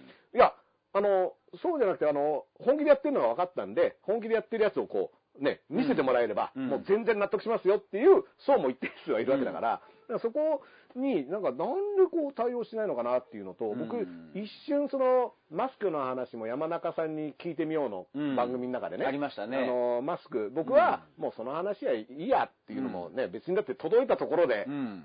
ね、なんか、僕、今ね、封も開けてないんですけど、うん。あの、おい、なんか大したことないから、マスクの話はいいのと、あと、まあ、言ってみたらもう今、溢れてますから。溢れてます。もう、もうあれも2枚配ったから、うんまあ市場が諦めて、諦めてというか出したみたいな、うん。そんな論法でしたよね。論法もありましたけどね。はあ、うん。うん。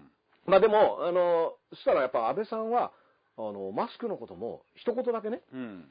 なんか問題は全くないけど、野党が騒いでますけどね。やっぱ一言言わずには置かないうんね。ううん。ん。あ、そこもそれは言うんだみたいな、うん。あのーもう全部ちゃんとやってるけど、まあうん。野党が一部騒いでますけどね、うんみたいな感じで言うけど、うん。あ、これなんか、騒いでる人っていうのを、うん。こんな人たちっていうやっぱ枠に入れるんだなっていうのは、うん。僕はすごくね、だって、うん。言ったら、あなたが配ろうとしてる相手ですよ、その騒いでる人ってね。うんそうそうそう。鼻からその外野のうん。マスク受け取んないのに、うん。そもそもマスクなんかいらない、あの、受け取る対象でもないのに騒いでるんじゃなくて、うん。あなたがこれマスク届けますよって言ってる人がうん、どうなってんだって言ってんだか。だかららそういう、やっぱりちょいちょい向きになる瞬間っていうのは、だから多分あれ、痛いとこ疲れたポイントなんでしょうね。そうね。多分見てると国会でもわかりますよね。うんあ、そあ、ここ逆にやっぱり弱点なんだっていうのは、うんなんか弱みなんだっていうのはわかりますよね。うん。だからやっぱり、このマスク2枚、布マスク2枚配れば不安がパッと消えますっていうね、うん。あのブレーン、大丈夫かいな僕ね、あの、佐伯さんはね、あの、今ちょっと。官邸のキム・ジョンウンってねまあだから、キム・ジョンウンさんのね、影武者として今北朝鮮で仕事してるっていう説もありますからね。だから本物の安否は確認されましたけど、うん。官邸のキム・ジョンウンの安否がうん。本当心配でね。うん。やっぱああいった形で記事に出ちゃうと、うん。その、やっぱりお前っていうその先般扱いされるっていうか、まあ言ったら安倍さんも、これなんか失敗してる風だけど俺のせいじゃねえぞって言った時に、誰のせいだって言ったらお前だっていうのはやっぱ分かりやすく、あの、佐伯さんが今ね、ポイントされやすいポジションにいますよね。うんだそうした時に、今、あの、北村さんっていう方がうん、すごく存在感が上がっていて、そうらしいですね。今までは、まあ、ある種定期的に会ってたのが、うんもう毎日、うん北村さんに今相談しているっていううん意味では、この、その官邸内の補佐官のポジション争いっていうのも、そこでもまたパワーバランスがね。うん日替わりで、うん北村さんっていうのは、あの、山口紀之っていう人がですね、うん。あの、間違えてメールを送った相手として、あの、一部では有名なんですけど。その、間違えてうん、週刊新潮に転送しちゃったんですよね。うん。ほん本当は北村様っていう。北村様山口さんは、うん。そその北村さんじゃないんだっていうのは言ってるんでまあ、すよ。どの一応。北村かはわからないけど、ただ、いろんな人が言うには、いやいや、この件で北村さんってあの人しかいないよねっていうのはね、言われてますけどね。まあまあ、その北村さんが今すごく存在感が、うん。まあもともとその公安のね、うん。人で、まあ言ったら、うん。あのーそういった情報統制とか、まあそういったもののある種の達人、ね、職人である。どんどん出世されてるわけですよね。でその人が今官邸内でのポジションで、急にこうクローズアップ現代されてるっていう状態だと。だこれも、実はそれによってじゃあ今度官邸の出すメッセージがどう変わるのか。うん。今まではだからマスク配れば不安はパッと消えるとか、うん。っていうのから、じゃあ今度どういった風に官邸の動きが変わってくるのかなっていうのは、そうそうそう要注目だなと思うんですけどね。そこにまた菅さんがちょっと近づいてこれるのか、うん。菅さんは菅さんでもうね、菅さん、ほほら、北海道のあの知事って菅さんがすごくプッシュ、可愛がった人そうですね、もともとね。だから菅さんもそっちに行っちゃうかもしれないですもんね。うん。こいつはもう担ごうみたいなね。うん。北の国からって言って北の国から菅ですっていう。菅あの菅ですうん。でも、あのー北海道は逆に、その緊急宣言が伸びても、うん。もうその休業保障とかをする、要はスタミナがもうない。そうですね。軍資金がもうないから、うんっていうことをもう発表して、だから要は国が対応してくれないと、うん。地方自治体レベルではもう限界ですここまではやったけどっていう。いう話もしていて、うん。で、これはやっぱ北海道って割と早い時期に対応して、緊急事態宣言を独自に出してってことをやって、で、国がなんならそれに追随して、うん。北海道うまくいってんだからっていうことをやってったけど、今じゃあその北海道がちょっと困ってるってタイミングで国はどうするのっていうのも、んボールが投げ返されてるところはあるわけですよね。う。うんうんまあだからね、ちょっとね、あの、14日、あの、しくもね、あの、この放送、つ次回放送が前ね、日ですか。あ、そうかそうか。14日って木曜日ぐらい？木曜日じゃなくて、金曜日？と、前日ですかね。うんうんですよね。うんだからまたこれでネタ昼がからなんですで、その、14日急に匂わせ始めましたからね。そうそうそう。僕ら、昼からなんですのためかみたいなね。いや、うん本当申し訳ない、本当に。うんまあだからまた放送できちゃう、これ。そうですね。公開され、した瞬間の映画のネタバレをこの番組でやるってことになっちゃうん率先して率先してネタバレをやっちゃうことになるんですけど。今週月曜日の会見も見てなくても翌日、読売も朝日も同じこと書いてるわけですよ。はい具体的な数字がなかった。うんで、産経に至っては社説で、うんえ残念だったって言って。だから会見見なくても、なんか具体的なこと言ってない会見だったんだなっていうのはわかるわけですよ。うんさあ、14日。そうなんですよ。何を言い出すか。まあ本当ね、あの、もう何度も言いますけど、その会見は本当昭恵さん向けのやつだったんで、うんあの、具体的な数字とかじゃなくて敬意と感謝感謝と絆。また出る絆ですようん。で前向きにうん。頑張ろう前向きに頑張ろう前向きに自粛警察頑張ろうってなんかうんメッセージ言ってみんなにね、ましたけどねあの、自粛警察をね、あの、うん。僕だから略して自警団って呼んでるんですけど、自警団。自警団が今あちこちでね、出て、あの、窓ガラスとか叩き割ってますからね。すごいですよねすごいですよ、この警察組織の動き方ね。うん。で、あの、まあ、言ったら、その、頑張りましょうって言った時に、うん。その中小企業とかの、うん。あの、話をするときに、団長の思い出とかね、うん。心が痛むっていう表現をやっぱり、これは原稿に書いてあるんですけど、うん。言ってるんですよね。ところが、後半の質疑応答の時に、うん。は、そういった形容詞がやっぱり自分の言葉としては出てこないんですよ。うん。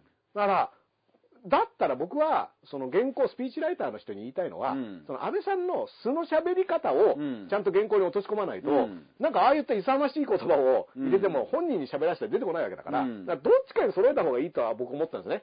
そのメッセージのら、伝え方まあ。スピーチライターというか、あれも佐伯さんとか、まあ、うんああいう人たちですね、うん。補佐官の方が書くんだけど、でもやっぱり安倍さんも手直ししてるんですって。うん。でこういうの入れよう、こういうの入れようってなってるわけじゃないですか。うん。敬意と感謝はやっぱり安倍さんじゃないかな、まああれだからそれで、その後半のね、質疑応答で、要はその神保さんの質問の時に、まあ、検査数の話しか神保さん聞いてないんだけど、うん。やっぱその死者数が少ないから、致死率が少ないね。うんこれは他国と比べても、うん。で、僕はね、実際に、うん。その、亡くなってる方が少ないことっていうのが、は実そのニュースとしてはいいニュースだけど、うん。同時に亡くなってる人もいるから、うん。まあ前半で団長の思いとかっていう言葉を使うんであれば、うん。やっぱ一言ね、とはいえ、その亡くなってしまった人がいるっていうことをうん。踏まえた話し方をしたそこでもね。方が、その全体のうん。メッセージとしての整合性が取れると僕は思ったんですけど。もう、、前半と後半全然ちょっと違うわけ違ですよね。う、なんか一部二部で話が繋がってないみたいなうん。風に僕は印象として受けて、うん。まあそのことをツイートしたら割と、うん。なんかいろんな方からね、あのうん指摘をいただいて、うん。こんなのだって政治ってのは数だとかね、うん。あの、統計上の、の田中角栄さんがいるわけですか？ら、そうそう。そう。政治は数だ。政治は数だってね。あの、あそうですか。角栄さんみたいなね。うんあの、読み、まあ、これもバーチャル角栄が今だから、バーチャル角栄ちこちでゆらゆら、ゆ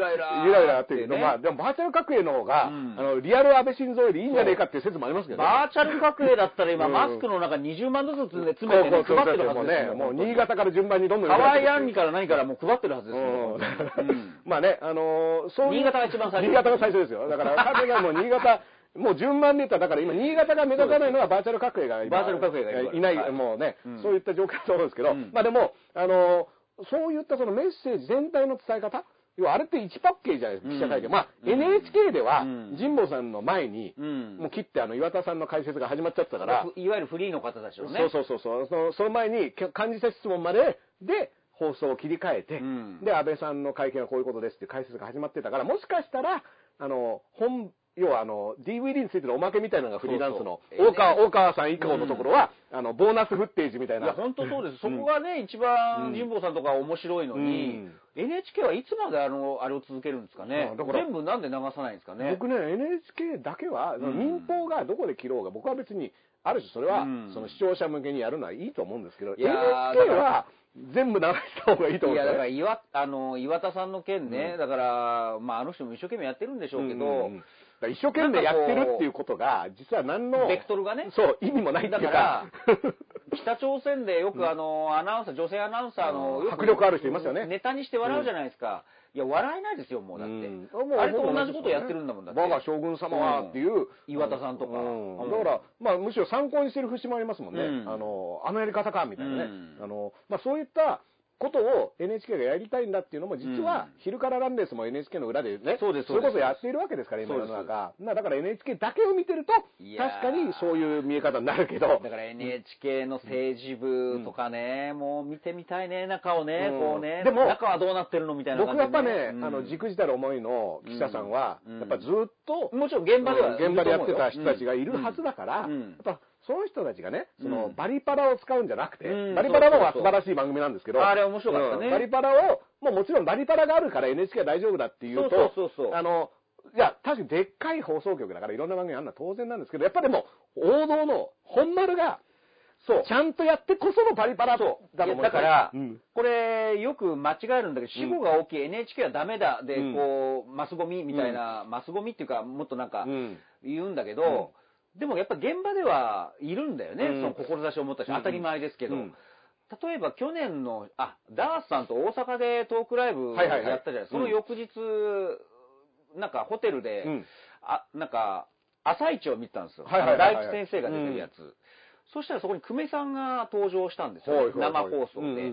うんうんで、久米宏さんが他局の生放送に出演っていうのはなかなかない。うん。だから久米さんもテンション上がっちゃって。うん。だから NHK なんか民営化した方がいいみたいな。で、SNS では、うん。あの NHK で久米宏よく行った、うん。あの NHK 放送事故に近いみたいな、うん。なんか久米さんがこう、してやったっていうのをみんな褒めてるんだけど、うん。よく考えてほしいのは、久米さんを生放送で NHK に呼べば、そんなことは言うっていうのは、うん。NHK の人は絶対分かってるわけ。うん。むしろだから久米さん投入するっていう判断の時点でね。そう。んだから、あの、志が高い人がいるわけですよ。うんそこでわざと NHK のことを批判させる。んあ、久米さん呼んだらしてくれるだろうなっていうのを、自分たちより久米さんをこう、生放送で野放しに話させるっていう、あれをまだ実現したのを見ると、うんあ、まだ NHK の現場の人たちはまだ、判断のね志の高い人がいるんだなとウィンウィンじゃないですか。うんだって、久米さんは久米さんでいつも言っている。そうそうそういつも、その、ラジオなんですけどとかでも言っている主張を別に、だからそこに来て久米さんもね、うん。かなり張り切ってテンション上がってたんですよ。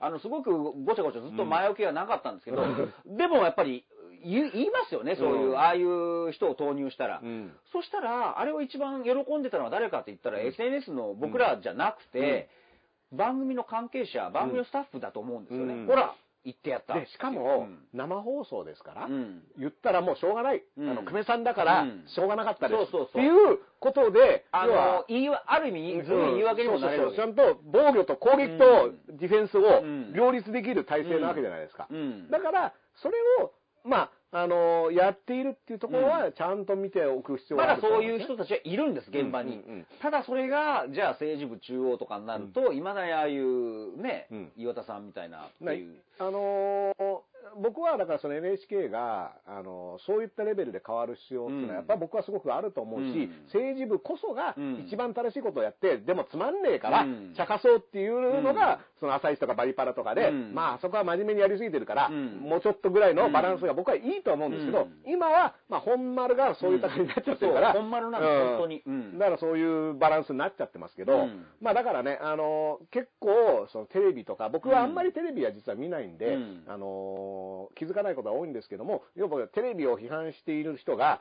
テレビの、なんか、あの、画面を貼って、うん。またこんなくだらないこと言って、とかってやって、いや、でも見てんじゃねえかみたいなのもだから思うから。ね、主語の大きさって僕らも自戒を込めて気をつけなくちゃいけないんだけど、例えば NHK がとか、フジテレビがとか、まあテレビ朝日がとか、うん。TBS がとかうん、言うんだけど、当然だけどう、ん。いろんなスタッフがいて、いろんな人がいてうん、主語で一つ、一括りにして批判されたりうん、絶賛されたりすると、いや、ちょっと違うんだけどなっていう人は当たり前だけどいるから。そうなんですよ。で、僕いろんな番組出て、やっぱり、だってフジテレビだって僕、ユアタイムっていうとこ出させてもらった時に、うん梶本さん、あのーもう、産経新聞だけじゃなくて、うん。朝日もうん。東京新聞どんどん使いましょうって、うん。普通に言ってくれたんだから。いや、ユアタイムだからね、ん。面白い番組だったんですよね。うん。いや、今のテレ朝のサンデーステーションもそうですよ。うん。もう産経も読売も全部使いましょうって。だから現場レベルではそうなんだよ。でも、しかも、その方が話が面白くなるんだから、そうするっていうことじゃないですか。それをこう、大きい看板だけで、ガツンとこう、っていうのはちょっとっていう。うんだから面白い番組があったらどんどん褒めて、褒めた、うん。あの、姿勢でっていうのは僕は重要だと思いますよ。はい。うんまあね、あの、そういった意味でね、鹿島さんね、うんあの、あっという間にですね、もうもう1時間40分。あ、そうですか。うん、1時間40分のね。うわもうミヤネ屋になってミヤネ屋まで、昼、昼なんですからミヤネ屋まで行っちゃったっていうね。うんあの、あの、見かねたミヤネ屋でみたいなね。うん見かねたや 見かねたやみたいな。